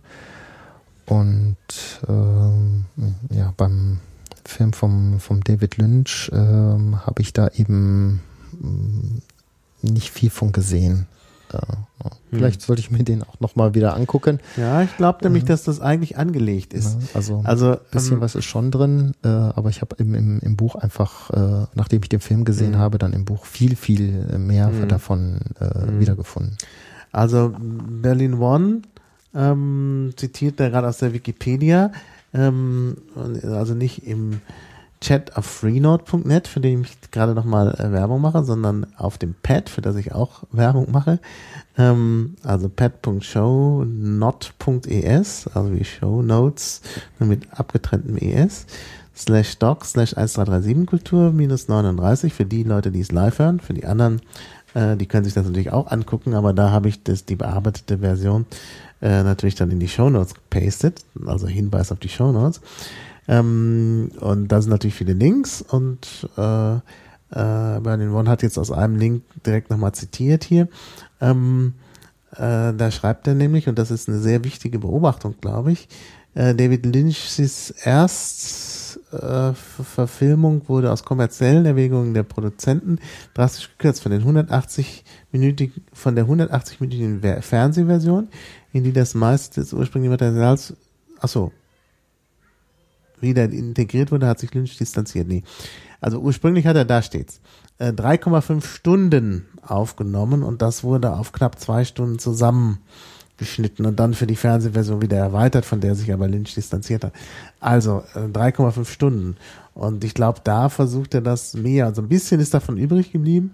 Mhm. Auch in der kurzen Version. Es gibt eben dann auch so Einstellungen, wo äh, ja eine Person halt dann ziemlich lange auch zu sehen ist, ähm, was so die übliche äh, ja schnittweise eben auch, äh, also das, das ist man nicht so gewohnt. Und da geht es, glaube ich, auch darum, so die innere Entwicklung so ein bisschen darzustellen mit den filmischen Mitteln. Das geht natürlich nicht so mhm. gut, das ist klar. Es gibt eben Dinge, die man nicht verfilmen kann. Also gerade so innere Monologe und so mhm. kann man halt nicht gut verfilmen. Also die, wenn es da sowas äh, wie einen Directors Cut gibt äh, davon, dann äh, ist der vermutlich äh, doch einiges näher dran. Aber wenn man sich jetzt einfach die, die DVD äh, von dem Film besorgt, der seinerzeit, also die Version, die seinerzeit in den Kinos lief, hm. äh, da ist eben ja einiges zurechtgestutzt. Naja, also diese 180 Minuten Version, von der hat sich ja David Lynch dann wieder distanziert. Also ist dann kein Direct, Director's Cut, sondern gerade das Gegenteil davon. Mhm. Also die Extended Version ist halt nicht Director's Cut. Genau. Das ist halt das Problem. Aber die, die 3,5 Stunden wird man nicht sehen können, weil wahrscheinlich ähm, das Material nicht entsprechend aufbereitet wurde. Wahrscheinlich hat man sich gegen die Langversion entschieden, bevor das endgültig fertig war. Mhm. Also ich weiß es nicht genau. Da müssen wir dann auch so ein bisschen auf sowas wie äh, so eine Sache hoffen wie bei Metropolis, äh, dass das dann äh, hoffentlich noch zu unseren Lebzeiten mal äh, richtig zusammengesetzt wird, das Na, Material. schön, wenn David Lynch, äh, ich meine, der ist ja dann nun inzwischen, äh, ja, wenn der sich zum Beispiel hinsetzen würde und äh, äh, einen Director's Cut machen würde, das wäre natürlich klasse. Mhm. Ja, da würde ich mich auch richtig drauf freuen. Aber die Frage ist, ob er das macht. Mhm. Also ist ja nun auch nicht mehr der Jüngste. Mhm. Wo wir bei Verfilmungen sind, das äh, äh, wurde ja auch da eben gesagt, ja. Erstverfilmung. Es gibt noch eine, äh, vielleicht noch viele weitere, aber zumindest eine weitere Verfilmung, äh, die ich finde dann erwähnt werden sollte. Das Ganze ist als äh, ja, TV-Movie, wie man das ja da irgendwie neudeutsch nennt, ähm, also halt äh, schon direkt fürs Fernsehfilmformat äh, nochmal neu verfilmt worden. Äh, und das war dann auch äh, nicht eine mehrheitlich äh, US-amerikanische, sondern mehrheitlich äh, europäische Produktion. Mhm. Und ähm, die lief dann halt im Fernsehen seinerzeit auf äh, Pro7 und äh, das ist ja mittlerweile auch äh, auf DVD und anderen Medien äh, Klar, verfügbar. Die auch mal gesehen. Ähm, ja, wie da, heißt sie denn? Oder heißt sie auch Dune? Die heißt Dune. Und äh, weil man da halt dann sowieso nicht irgendwie auf diese Standardgeschichte oder Standardsache mit Kino irgendwie äh, anderthalb, zwei Stunden äh, raus war, äh, sondern das sowieso dann von vornherein in mehreren Folgen äh, ähm, abhandeln konnte, na, eben fürs, fürs Fernsehen, dass es dann immer wieder äh, noch was gibt. Ähm, hat man da natürlich sehr viel mehr Sendezeit und äh, da hatte man eben die Zeit und ich finde, die hat man ganz gut genutzt. Ähm, Zumal das dann auch äh, die Geschichte dann äh, nicht nur von dem Buch Der Wüstenplanet erzählt wird, sondern auch äh, das, das Weitere der Trilogie, äh, was dann in den Büchern äh, Der Herr des Wüstenplaneten und die Kinder des Wüstenplaneten mhm. äh, vorkommt. Mhm. Ähm, ja. Und da finde ich die, äh, die, die Umsetzung ähm, so auch von der Ausstattung äh, zum einen noch ein bisschen äh, besser gelungen, ähm, weil da jetzt nicht so von einem Künstler irgendwie so noch so die Hand in seine Handschrift durchsticht, sondern es ist natürlich so ein sag mal, ähm, Design-Team gewesen. Und die haben so die unterschiedlichen Kulturen äh, von jetzt ne, Wüstenplanet und Wasserplanet und anderen Sachen, äh, da fand ich noch ein bisschen stärker hervorgehoben und das äh, umgesetzt. Mhm. Und zum anderen sind so diese ähm, inneren ähm, Angelegenheiten der, der handelnden Personen ähm, auch äh, fand ich noch ein bisschen äh, merkbarer. Ja, man Gemeint hat, man ist hat halt so den, den Schauspielern da schon, äh, also nicht nur immer so im, im Großen, ne, sondern dass dann äh, eben die, die Mimik äh, da äh, das so widerspiegelt und man hat ja durchaus eine äh, illustre äh, Besetzung da gefunden von äh, bewährten und, und fähigen Schauspielern. Du meinst den, den, die Miniserie? Ja, diese Miniserie. Frank Herbert's Dune. Ja. Ah ja. Diese, hier ist ein Bild auch. Genau. Mhm. Gut. Und äh, ja, ein, eine Sache ist zum Beispiel, dass die Bene Gesserit halt so eine Geheimsprache haben. Ähm, das ist so eine Zeichensprache, die dann mit den, mit den Händen gemacht wird, äh, die aber so subtil ist. Äh, die wird natürlich auch jetzt in ihren einzelnen Elementen äh, nicht jetzt ganz genau beschrieben in den Büchern, sondern nur, dass das so ist. Und ähm, das ist äh, auch äh, gut umgesetzt, äh, weil es soll ja subtil sein und ähm, also fuchtelt man nicht so mit den Händen herum und macht so wie jetzt bei der Gebärdensprache irgendwelche Zeichen, sondern äh, vieles läuft da einfach über Hand- und Fingerstellungen, äh, die jetzt für den, der es nicht weiß, äh, gar nicht weiter auffallen.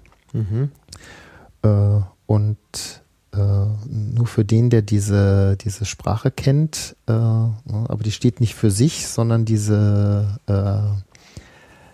Gesten, und Mini-Gesten ähm, geben dann nur in Verbindung mit dem Gesagten äh, dann einen Sinn.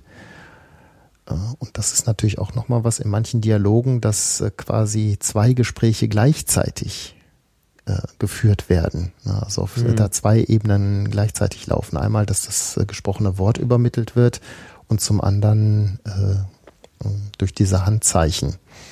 Ja, und das natürlich auch nochmal eine interessante Schere gibt. Ja, ja.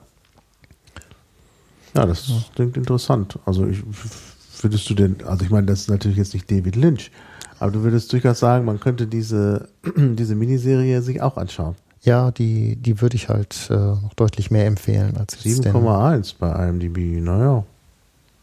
Das ist schon klasse.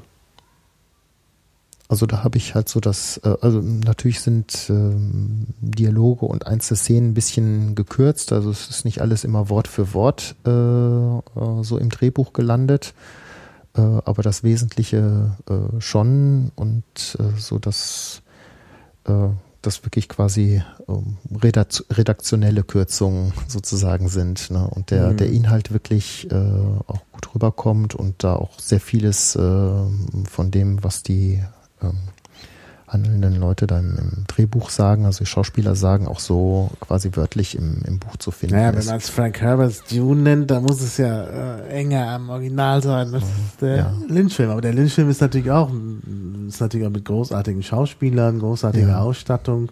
Ich sehe gerade Patrick Stewart spielt da auch mit. Ja. Also schon erstaunlich. Ja, ja, also ich will, will den da auch nicht, äh, nicht runterputzen oder sowas, nur äh, äh, da, da merkt man halt äh, so, so ein bisschen die, die Handschrift von, von David Lynch und eben von H.I. Mhm. Giga mhm. äh, kommt eben ein bisschen stärker durch. Äh, äh, so, es hat eben dadurch noch ein, ein bisschen was, was Eigenes, was so dazu kommt, äh, jetzt im Gegensatz zu der Fernsehverfilmung dieser Miniserie.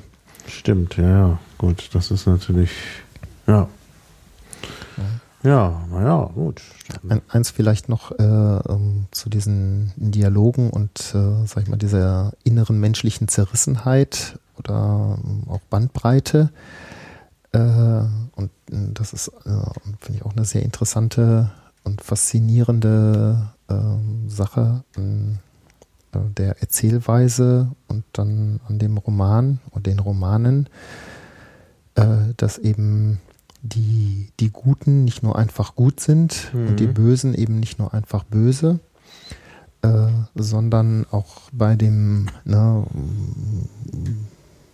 so, ja, flapsig gesagt, äh, guten äh, Haus der Atreides und eben dem Leto Atreides, dass man da seine inneren Kämpfe äh, mitkriegt und halt der äh, zwar nach, nach außen hin halt so äh, böse und äh, total unmenschlich wirkende und auch handelnde Baron Harkonnen, ähm, der hat eben auch seine Kapitel, wo äh, Handlungsszenen aus seiner Sicht beschrieben wird und dann eben mit seinen inneren Konflikten.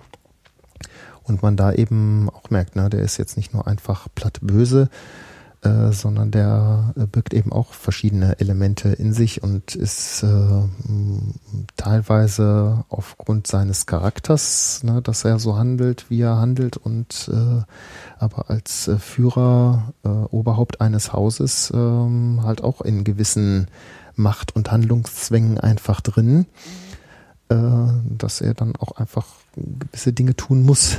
Mhm. Ja, genauso wie auch äh, äh, die Guten oder andere äh, Mhm. eben äh, gewisse Dinge tun müssen, weil sie eben Klar. einfach Rollen haben und Verantwortung, also Rollen in der Gesellschaft äh, ne, und Verantwortung und äh, eine gewisse Vita. Ähm, ja. Ja, klar, natürlich. Das ist schon dann der, der wichtige Punkt. Und das ist ja gut, wenn es nicht ganz so flach ist. Ich meine, das ist ja so ein bisschen das Problem ähm, dieses Kinos eben auch aus der Zeit des Kalten Kriegs. Das ist immer so mit Gut und Böse relativ platt zugeht, aber es ist ja gut, wenn dann das auch nochmal ähm, ja, so ein bisschen äh, ja, in Zweifel gezogen wird, beziehungsweise auch gezeigt wird, dass da nicht alles nur schwarz-weiß ist. Mhm. Gerade die Person des, äh, Büro, äh, des Baron Harkonnens äh, ist da auch nochmal interessant, äh, was im Film von David Lynch so diese, sagen wir, ähm, psychologische Unmenschlichkeit, also diese Komponente, ja, die wird dann da ähm, auch wieder ähm, stark visuell dargestellt, äh, dadurch, äh, dass ein Film von David Lynch halt irgend so ein, so ein Ausschlag hat, Mhm. äh, der ihn äh, auch erstmal irgendwie ein bisschen äh, befremdlich oder na, es, ähm, äh, ja, es ja, wirk wirken lässt. Äh, also man, man ist dann auch vom, von der Optik schon ein bisschen angewidert, äh, Mhm. so als Zuschauer. Ja. Und äh, in dieser Miniserienverfilmung ist es interessanterweise derselbe Schauspieler, der die gleiche Figur spielt. Mhm. Äh, und dem wird dann da aber mehr Raum gegeben und der äh, sieht halt äh, also nicht äh, widerlich aus, ne? äh, sondern eben ganz normal und mit gesunder Haut, ne? ohne Ausschlag äh, und so weiter und so weiter. Äh, und hat da dann aber auch noch mehr Gelegenheit, so seine, äh, seine inneren äh, Konflikte da auch ein bisschen äh, ähm, ja, zeigen zu können, weil er dann auch ein paar Szenen mehr hat als jetzt in diesem kürzeren Film von Lynch. Mhm. Ähm, Ja, obwohl so richtig sympathisch sieht er in der anderen Verfilmung auch nicht aus. Ich vergleiche gerade hier in der Wikipedia sind zum Glück beide Bilder untereinander. hm. Man glaubt gar nicht, dass das derselbe Schauspieler ist. Naja, Mhm. gut, wenn man genauer hinschaut. Ja, irgendwie ist er schon, also er ist und bleibt äh, äh, schon stark halt ein äh, äh, Widerling oder Er ist vor allen Dingen in der, in der, in der neuen Serie. dürfen wir NSFW werden? Äh, ja. äh, schon wie ein Arschloch. Mhm. Ja, ja. Als Also er, wie, Charakter, er wirkt sehr fett auch in der, in der, Ja. in der Neuverfilmung wirkt er sehr viel dicker Hm. Ja, als in der ursprünglichen. Ja, ist eben auch im, im Buch ist halt so übergewichtig, dass er schon äh, äh, ne, seine eigenen Beine ihn nicht mehr tragen können und er deswegen halt äh, so äh, Antigravitatoren am Körper trägt, Ah ja. äh, um halt sich äh, überhaupt so Mhm. äh, bewegen zu können. Mhm. Ja, ja. Ja. Ja, dann gibt's noch die Sandwürmer. Was hat es mit denen auf sich? Ja, das ist äh, auch erstmal gar nicht so klar. Ähm, Man, man weiß erstmal nur, dass, äh, also man findet das äh, Melange in der, äh, in der Wüste und ähm, halt so ja eben an Stellen. Also es ist nicht gleichmäßig äh, jetzt in der Wüste verteilt. Es äh, schwirrt zwar, also es ist sowieso über den Planeten verteilt, in dem Sinne, dass äh, na, wenn irgendwelche äh, Sachen da sind, äh, ja auch nicht nur der, äh, der Sand so als Wüstenstaub äh, um den Planeten weht, sondern natürlich auch die Sachen, die im Wüstensand sind, wie ja auch äh, von irgendwelchen Pflanzen, die es eben auch auf dem Wüstenplanet gibt, zwar wenige, aber äh, doch welche, irgendwelche äh, Samenkörner. Äh, so ist eben äh, auf dem Wüstenplaneten auch äh, dieses Gewürz, Melange, eben auch in der Luft enthalten. Das mhm. heißt, jeder, der auf dem Planeten Arrakis kommt, kommt damit dann schon mal automatisch in Kontakt, mhm. ohne dass er das jetzt speziell zu sich nimmt. Mhm. Äh, es gibt aber eben Stellen in der Wüste, äh, wo das dann eben konzentriert ist äh, und dann von dort aus aufgewirbelt ist. Und äh, man, äh, da schickt man halt seine Erntemaschinen hin, mhm. äh, die dann eben den, no, so den, den Sand da wegbaggern und dann halt das Melange rausfiltrieren. Ähm, mhm. Und äh, ist aber eine gefährliche Angelegenheit, weil die Sandwürmer halt so ähm, auf äh, ähm, zwei Sachen äh, halt reagieren. Zum einen sind sie empfindlich auf äh, Vibrationen. Äh, ne, und wenn da so eine, so eine Baggermaschine vor sich hinstampft, ne, dann, dann merken die das ne, und wissen, da ist irgendwas und dann äh, fresse ich das mal. Mhm. Und das andere ist, äh, äh, dass die halt diese aus so einem ähm, diese Stellen halt äh, irgendwie da so einen territorialen Anspruch haben, ne, also die dann auch gerne beschützen irgendwie. Ne, also wenn, wenn da jemand zugange ist, dann sind sie äh, noch äh, stärker daran, äh, da sich hinzubewegen und den, äh, dem Eindringling da halt beizukommen. Ja. Ja. Und die Sandwürmer äh, sind halt eben nicht so kleine Würmchen, äh, so wie irgendwie Eidechsen oder so ohne Beine, sondern das sind halt riesige Lebewesen, die äh, mehrere und zum Teil viele hundert Meter lang sind und dementsprechend auch äh, äh, reichlich hoch, äh, also mhm. also mehrere zehn Meter. Ähm, ja, so dass sie dann äh, durchaus dann auch so äh, größere Erntemaschinen dann einfach äh, verschlingen und verschlucken können.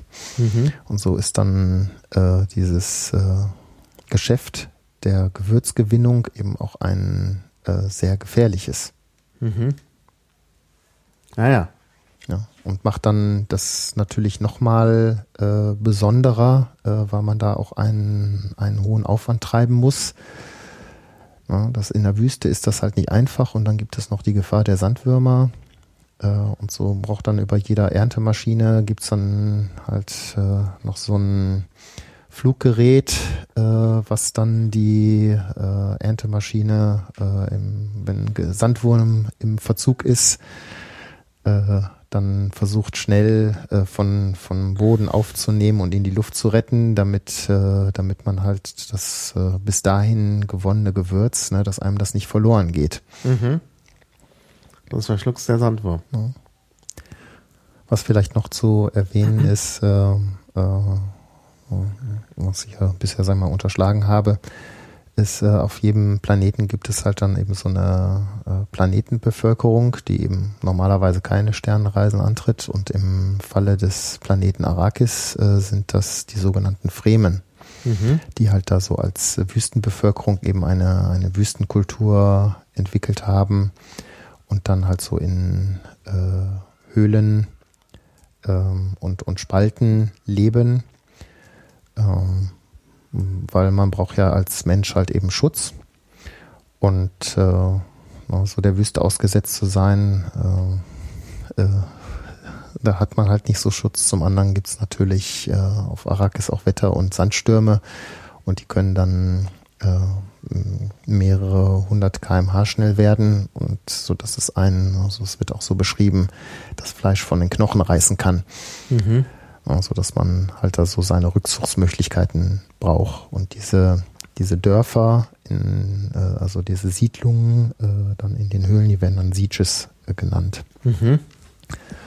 Ja, und äh, äh, der Paul Atreides äh, nimmt halt, ähm, also nach dem Attentat auf seinen Vater, flüchtet er halt mit seiner Mutter, Lady Jessica, in die Wüste, in die, Entschuldigung, in die Wüste, um eben den Häschern äh, den Attentätern, die vom Baron Hakonda zurückgelassen wurden, äh, nicht auch noch äh, mhm. äh, in die mhm. Hände zu fallen, ne? weil der möchte ja am besten das ganze Haus äh, Atreides ja, ja, auslöschen. Ja. ja. Und kommt da eben in Kontakt mit den Fremen und äh, deren Kultur. Ähm, ja, und äh, findet dann da auch seine Liebe. Mhm. Hat der nicht auch, äh, äh reitet der da nicht auch sogar auf den Sandwürmern? Ja, ja, weil das eben eine äh, Fortbewegungs, äh, so das Fortbewegungsmittel der Fremen ist, weil mit Maschinen ist halt äh, schwierig, äh, so mit Motoren, die machen eben Vibrationen und dann hat man, äh, hat man dann den Sandwurm am Hals. Äh, also ist das natürlich sehr gefährlich. Äh, mhm.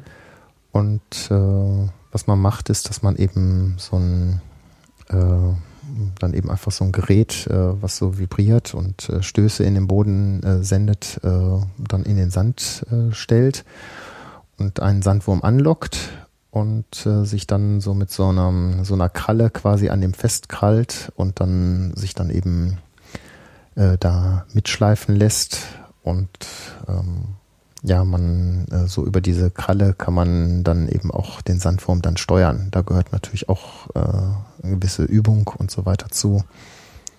Ah ja. Ja, ja nicht schlecht. Nicht ganz ungefährlich, würde ich sagen. Ja. Wenn der sonst so um sich beißt, da der Sandwurm. Ja, genau. Das ist eben eine sehr gefährliche Sache, weswegen na, so eben ein, ein Sandwurmreiter, na, das äh, äh, ist nicht dann auch nicht so für jeden äh, direkt und auch nicht für kleine Kinder. Aha, gut. Ja, naja, gut, dann haben wir doch schon hier eine Menge, eine Menge gelernt.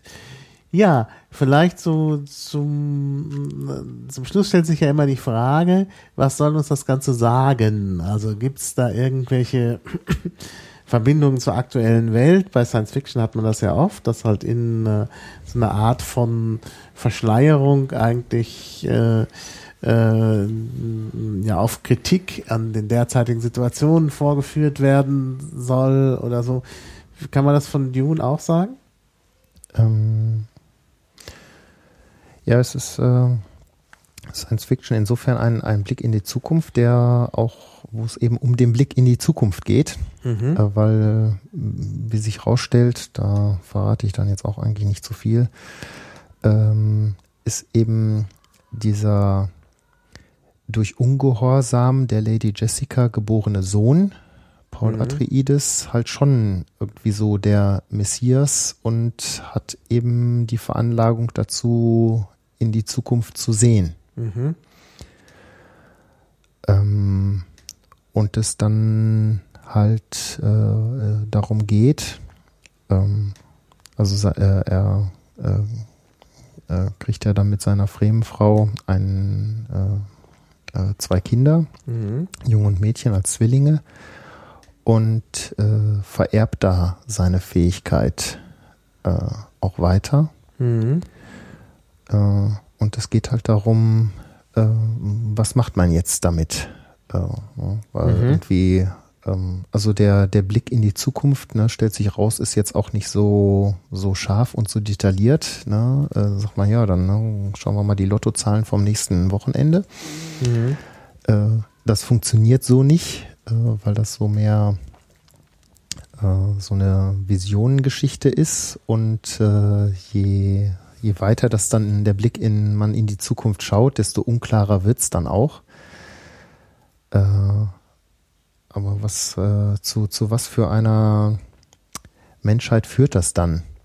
Ist so hm. die, die dahinterliegende Frage nach dem Motto, so, wie schaut's denn jetzt aus, wenn wir tatsächlich mal in der Zukunft sehen könnten? Mhm.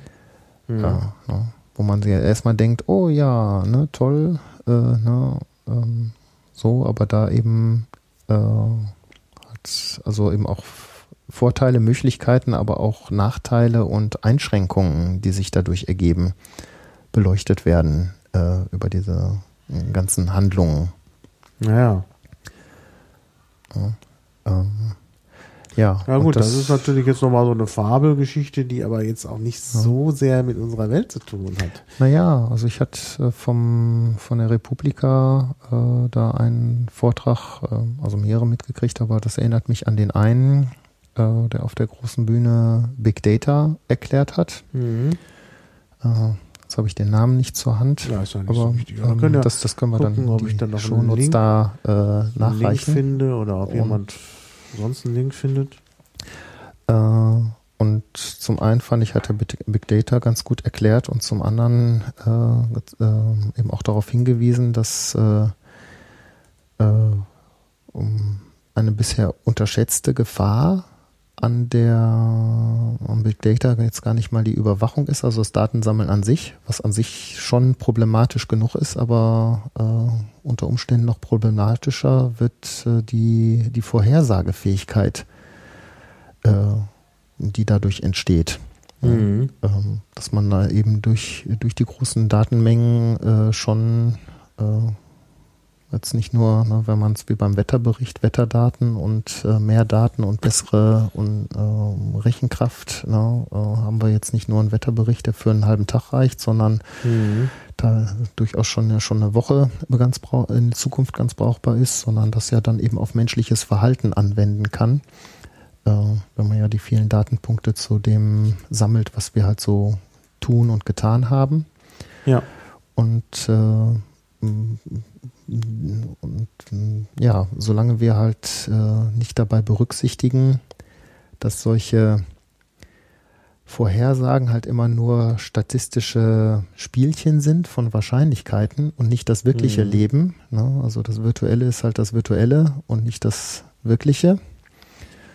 Äh, das wird ja auch gerne vergessen, was man zum Beispiel daran merkt, dass ja dann doch der eine oder andere vom Navi äh, schon mal dahin geleitet wird, wo es dann in der Wirklichkeit doch nicht weitergeht. Mhm. Ja, klar. Ja, äh, weil man das einfach so für, äh, für das Bessere hält oder die, äh, also das, das Virtuelle einfach für wahrer hält oder richtiger mhm. als äh, unsere Realität. Und wenn, wenn uns das mit Big, Big Data passiert, äh, dann ist die, liegt die Gefahr darin, ähm, dass wir nicht danach gucken, was tatsächlich äh, passiert und was die Leute wirklich machen oder nicht machen, sondern uns mehr davon leiten lassen, wie die Vorhersagen sind. Ne? Also sozusagen der Blick in die Zukunft.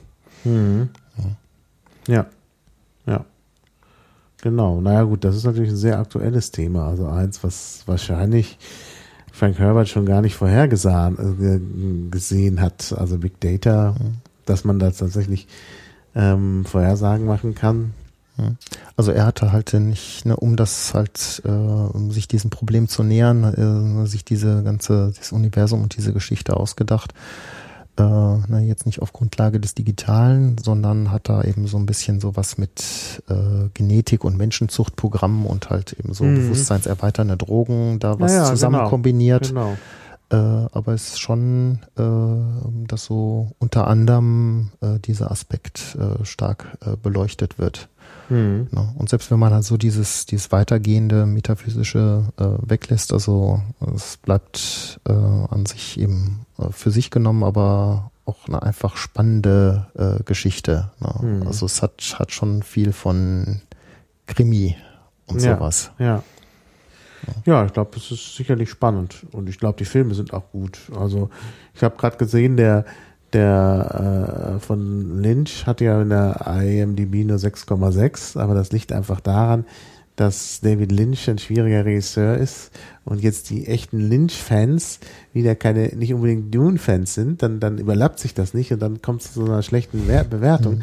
Während ähm, der äh, die spätere Verfilmung, die Miniserie, ähm, ja sogar äh, über sieben äh, hat, bei auch ziemlich vielen Bewertungen was ja zeigt, da sind halt die Fans mehr dahinter.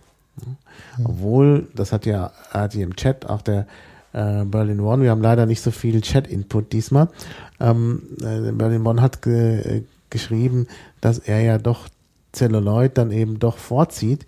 Naja, klar, aber das einfach von der Ausstattung her und von allem, glaube ich, eben, das ist schon nochmal was anderes, als wenn du so eine Miniserie produzierst. Da Ja. ja weniger Geld Also das, das merkt man auch den, diesen beiden Sachen durchaus an, ne, dass das eine wirklich eine, so eine, äh, sag jetzt mal, richtig fette Hollywood-Produktion ist. Ja, Und das andere zwar sehr gut gemacht, aber halt dann doch äh, an, an manchen Stellen ähm, kommt das dann halt doch durch, dass es eben so eine TV-Studio-Geschichte ist. hm. Also Produktionssache ist. ja, ja.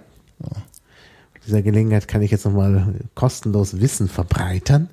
Und zwar habe ich neulich erfahren, ich glaube durch Quizduell oder durch irgend sowas, da war die Frage, ja, das war, glaube ich, Quizduell, da war die Frage, ähm, äh, seit wann es die IMDb gibt, oder vielleicht war das auch woanders. Also jedenfalls, und ich habe natürlich dann so gesagt, naja, IMDb, so World Wide Web haben wir so seit Mitte der 90er Jahre. Und dann sagen wir mal IMDb 96, 98 oder so. Dann habe ich erfahren, dass es die IMDb schon seit 1990 gibt, weil es die schon im Usenet gab. Ich war zwar auch schon im Usenet unterwegs, aber die IMDb kann ich mich nicht erinnern. Und das ist schon, also ich meine, trotz der vielen Werbung, von der ich nicht so viel sehe, weil ich halt entsprechende Adblocker habe, ist die IMDb schon eine sehr gute Datenbank für alles Mögliche, was man über Filme wissen will. Ähm, Also das hat mich, also ich finde finde das gut. Ich benutze sie auch gern und oft, aber wie gesagt nur mit Adblocker. Ich hatte die neulich mal ohne Adblocker. Das möchte man gar Dann, nicht. da muss man den Inhalt dann Man noch ein bisschen mehr suchen Man möchte als eigentlich ohne. gar kein Internet ohne Adblocker Blo- Blocker nutzen. Also das ist wirklich, das Internet ist so anders gefühlt. Mhm.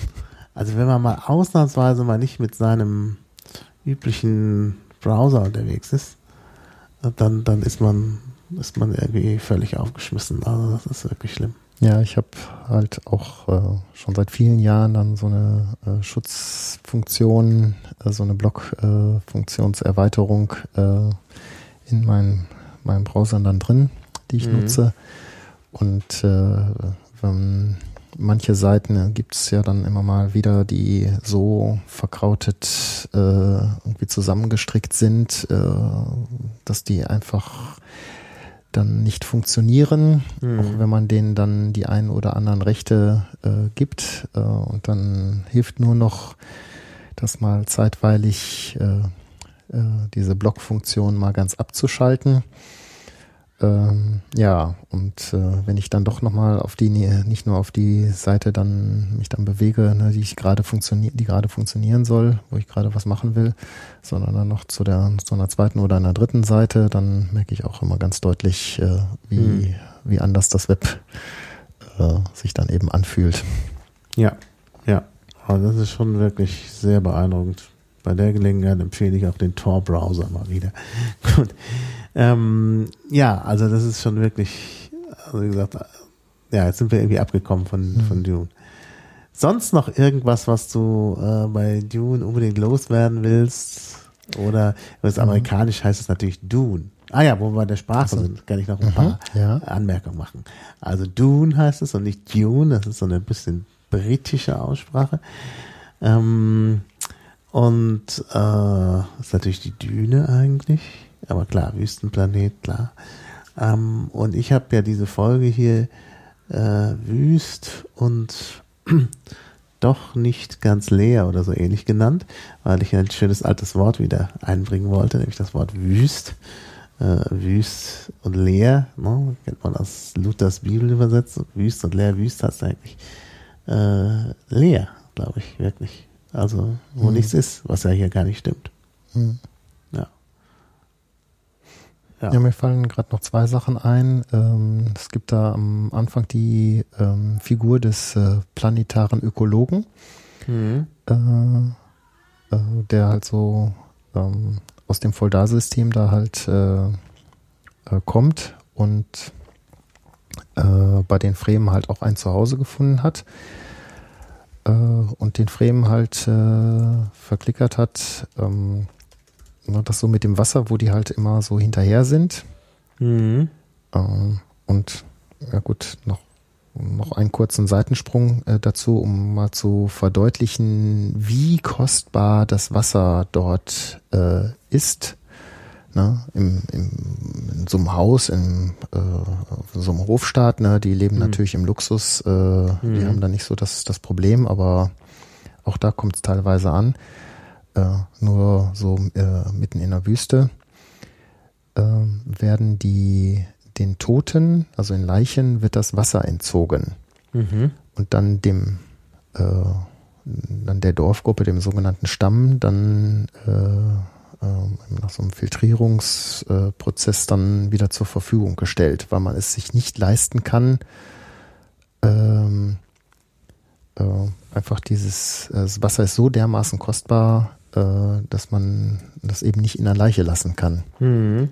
Äh, Ja. und eine Sache ist dann zum Beispiel ähm, auch, ähm, dass nicht geweint wird, Mhm. weil man einfach kein Wasser übrig hat. Mhm. Und wenn da, wenn dann halt in der Kultur, in der für die Fremdenkultur, wenn jemand weint, äh, also ne, Wasser verschwendet, ne, und sei es Mhm. eben nur ein paar Tropfen, Ja, also was die. Tränen sind, ist das, Ja, äh, hat das eine ganz starke Bedeutung. Mhm. Ähm, ja, also das, das Wasser ist halt äh, kostbar und äh, der Ökologe hat, ähm, die haben also, also sowieso eine Wassersammelkultur, die Fremen, und der äh, planetäre Ökologe hat äh, den halt ähm, so das dann mal mit seinem Wissen halt beleuchtet. Ja, wenn man halt ähm, genügend Wasser sammelt, ne, dann könnte man durchaus halt irgendwie so einen Garten anlegen. Mhm. Und wenn man erstmal so ein bisschen Grün hat, dann kann man aus dem Grün mehr machen Ja. und äh, in die Köpfe der Fremen halt so die Idee eines grünen Hm. Planeten gepflanzt. Äh, ne, mit der sagt, wenn sie nur genug Wasser sammeln, Mhm. ne, was jetzt nicht, ne, also man braucht da kein Meer zusammenzukriegen. So, und da ist natürlich unheimlich, weil das Wasser so rar ist, ist das natürlich schwierig und man muss es ja auch erübrigen. Äh, also war das dann klar, dass das nicht innerhalb von irgendwie 15 oder 15 oder auch nicht von 50 Jahren äh, gemacht werden kann, aber ähm, also dass das viele Generationen braucht, aber durchaus was ist, was geschafft werden kann. Und das ist so, sagen wir, ein bisschen so, also nicht nur die Bene Gesserit haben ihr Geheimprojekt mit dieser, dieser Zucht vom Messias, äh, sondern Mhm. auch die Fremen haben ihr Geheimprojekt mit dem, dem Wassersammeln, um äh, aus Arrakis irgendwann mal äh, eine grünere Welt äh, Hm. zu machen. Naja, ein bisschen Wasser müssen sie ja haben. Regnet es dann doch Ja. manchmal oder wo kriegen sie das denn her? Ne, das ist dann halt die, der Morgentau, äh, der gesammelt wird Mhm. äh, so eben mit, mit Netzen, äh, die dann eben an, an kühlen Stellen äh, in den Wind gehangen werden, wo sich das dann sammel, sammelt und dann werden eben die Tropfen eingesammelt. Ähm, ja, und äh, äh, dieses äh, ähm, Wassersammelprojekt trägt halt auch, sagen wir mal, ich will das nicht zu genau beschreiben, aber mehr oder weniger äh, Früchte. Also man, man hat da, da durchaus so, so ein bisschen äh, Erfolg und äh, weil diese Geschichte ja auch äh, eben äh, insgesamt auch über äh, Generationen geht und dann im, im vierten Buch dann schon noch einen Sprung von noch ein paar tausend Jahren macht, äh, wird dann da auch nochmal darauf äh, Bezug genommen, wie sich dann zum Beispiel der, der Planet auch äh, Mhm. verändert hat und das auch wieder dann nochmal auf die Kultur und die Leute äh, gewirkt hat. Ähm, ja, und sich, sich Klar. halt, äh, ja, also in dieser ganzen Beschreibung, äh, sich Ja, das ist ja dann, dann äh, auch später geschrieben, wo dann auch in den 70er Jahren tatsächlich Ökologie wichtig wird. Und Ja. dann greift natürlich äh, Frank Herbert das auch auf. Also es Mhm. passt gerade zu diesem Mhm. Thema, welches ist die Beziehung zu unserer Welt. aber es ist schon denke- gleich am, äh, recht nah am Anfang vom ersten Mhm. Buch äh, schon mit drin. Mhm. Ja, das ist dann Sache. schon etwas erstaunlich, denn ich meine, ähm, am Anfang, äh, das ist ja, glaube ich, das erste Buch erscheint ja 1965. da haben wir es ja noch nicht so sehr mit der Ökologie. Da haben wir ja erstmal was mit Atom und so. Atomwaffen sind da gerade in, irgendwie Atomenergie. Müsste ja eigentlich auch viel um Atomenergie gehen. Ich meine, das Thema der 60er war doch die Atomenergie. Mhm. Kommt, geht es nicht um Atomenergie bei Dune? Ich kann mich jetzt nicht erinnern. Nee, nee, das nicht. Also es gibt halt eben äh, äh, Nuklearkraft, Atombomben. Ah, doch, doch, äh, siehste? Also Atombomben gibt es. Das ist das so bewegende Thema. Das mit der Waffen. Ökologie kommt dann erst später. Hm. Aber erstaunlich, dass er das da schon hat. Ja. Und ich meine, er hat ja, ist ja 86 gestorben, hat bis dahin Dune-Geschichten geschrieben und tatsächlich dann Ende der 70er äh, geht's ja tatsächlich los mit der Ökologie. Ja. Aber f- 65, ich meine, er hat das ja dann schon ein paar Jahre vorher geschrieben, wenn das 65 vorbereitet, ne? ist. Ja. Ähm, also Anfang der 60er Jahre ist, glaube ich, Ökologie noch nicht so richtig. Das kommt erst nach Peak Mhm. Oil und so in den 70ern.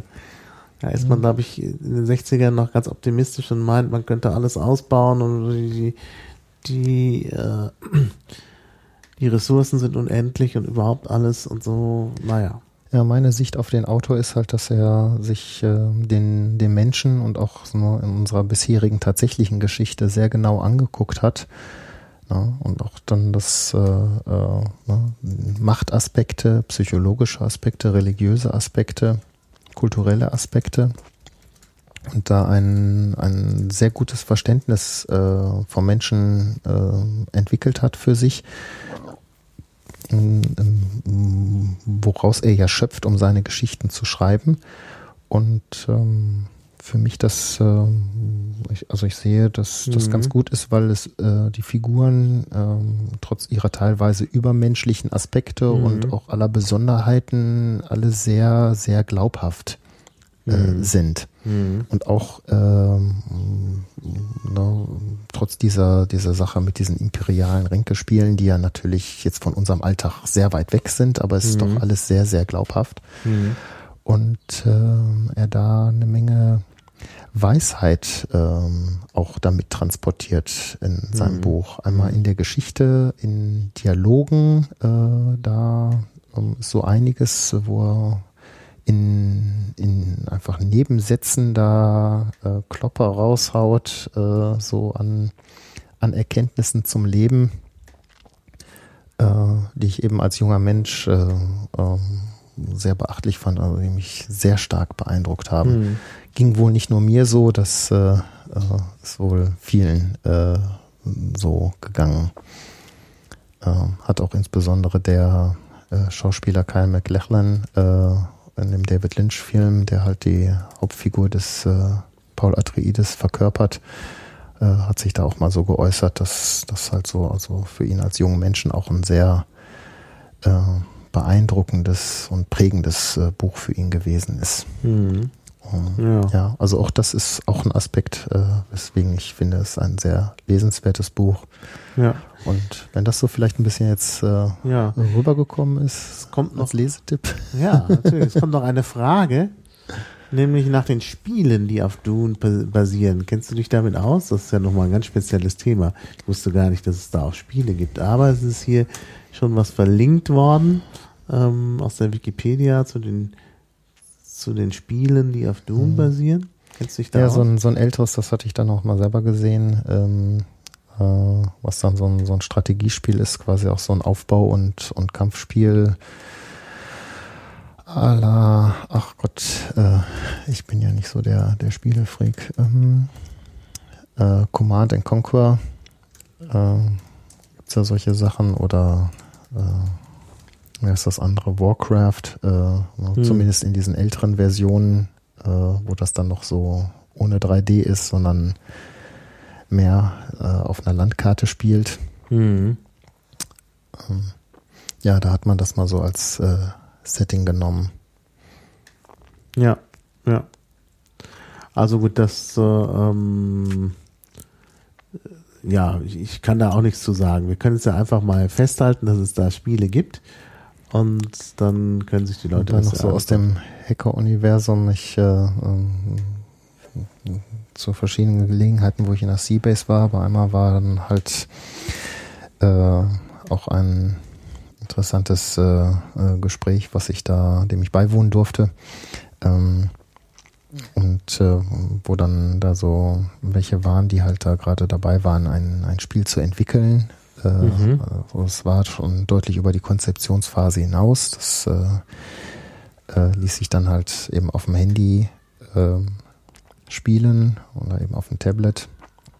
Und mhm. äh, da hatten sie halt auch so sich von verschiedenen Settings so inspirieren lassen und das äh, so eine Sache war eben auch äh, äh, Dune und äh, die hatten dann auch schon so diese Steampunk-Qualität, äh, diesen Aspekt der, dabei äh, auch schon bemerkt und den da auch noch ein bisschen mhm. stärker hervorgearbeitet.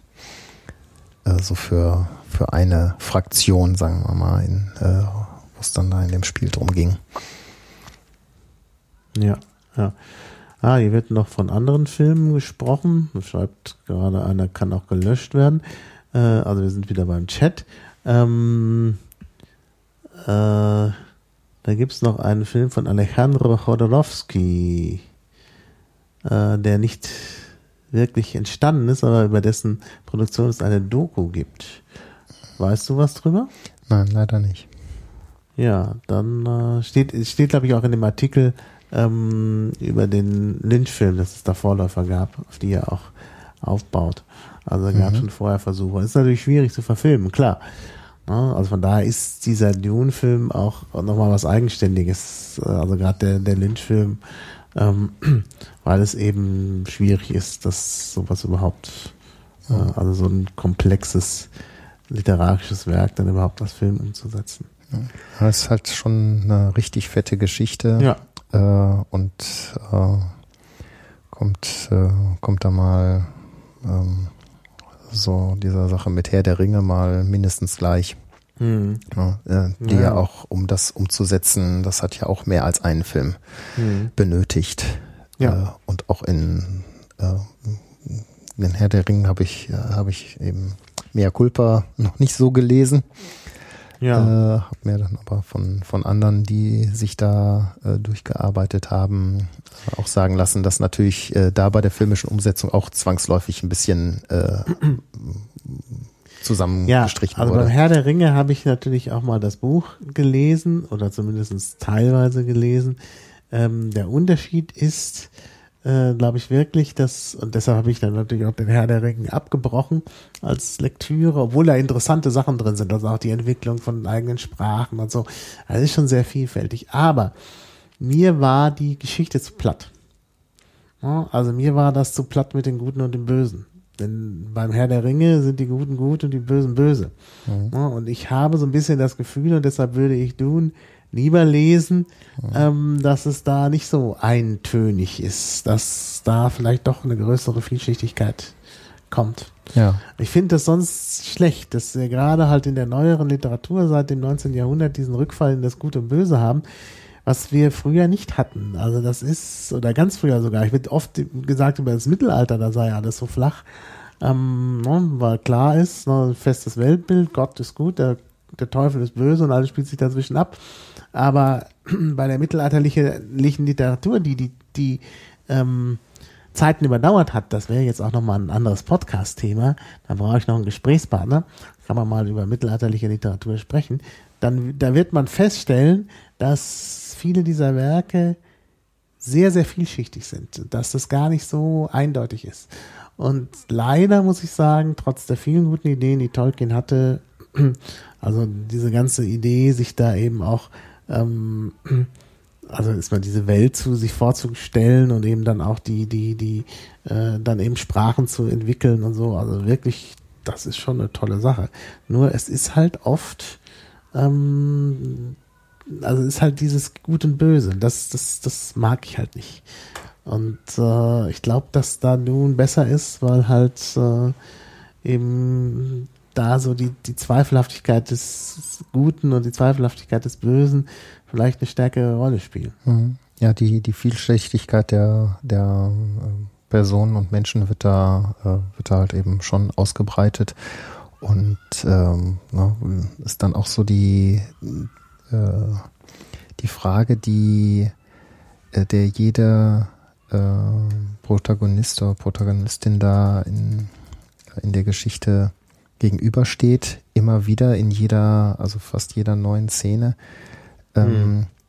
äh, trotz der, der äußeren Zwänge aufgrund von Rollen und so weiter und ähm, vorgezeichneten Handlungen und eben dann auch nochmal ähm, insbesondere die vorgezeichnete Handlung durch Blick in die Zukunft. Mhm. Ähm, no, ist, äh, für, für die Leute äh, ergebe ich mich da in mein Schicksal oder handle ich dagegen? Ja, äh, wie weit man sich da selbst als, als Person und, und Charakter da äh, mhm. so der innere Kampf, ähm, ja, äh, ja, ja. da das einfach dann die, die Freiheit, die vielleicht nicht da ist, trotzdem nimmt, äh, um nach, nach eigenen äh, mhm. Überzeugungen zu handeln äh, oder sich eben einfach von dem Äußeren so führen lässt. Mhm. Mhm. Ja, ja. Ja, Gut, äh, es gibt natürlich auch viele Seiten, um sich zu informieren. Ähm, im, in den Show Notes hat das äh, One Berlin One eingeführt. Ähm, den brauchen wir noch als Twitter-Link oben unter Show Note, wenn er Twitter hat oder sie. Ähm, ja, äh, ich in, also man kann halt in der Wikipedia nachschauen, da gibt es ein ganzes Portal irgendwie über Dune, haben wir verlinkt. Ähm, und dann gibt's äh, äh, sogar ein Dune-Wiki bei Wikia, wie man sich denken kann. Und extra Webseiten und so, also eine ganze Menge Zeugs. Es gibt, glaube ich, auch noch ein Urhe Urhe Urheberrechtsproblem, was man ansprechen könnte. Allerdings schwimme ich da etwas, weil ich halt nicht, äh, da müsste ich mich erstmal noch informieren, deshalb nur, nur angesprochen. Also dieses Dune-Ding ist das ein Franchise, ne? Da, das, äh, ähm, also man kann irgendwie Sachen damit machen, muss dann aber Lizenzgebühren an äh, den Sohn von Frank Herbert abführen oder so, ne? Mhm. Irgendwie sowas. Und das ist natürlich auch ein Trick, äh, Urheberrechte zu verlängern. Also kann man vielleicht auch problematisch sehen. Aber wie gesagt, ich weiß dazu wenig drüber. Wenn du jetzt da nicht genau Bescheid weißt, lassen wir das was, Thema. Weiß ich leider auch nichts weiter. Ja. Ja, also interessante Sache auf jeden Fall. Ich empfehle äh, die Lektüre. Danke nochmal allen, die mitgearbeitet haben hier. One Berlin One vor allen Dingen. Ähm, und auch äh, Hackbeat war mal wieder dabei. Ähm, und ja, äh, danke dir fürs Kommen und für die Anregung.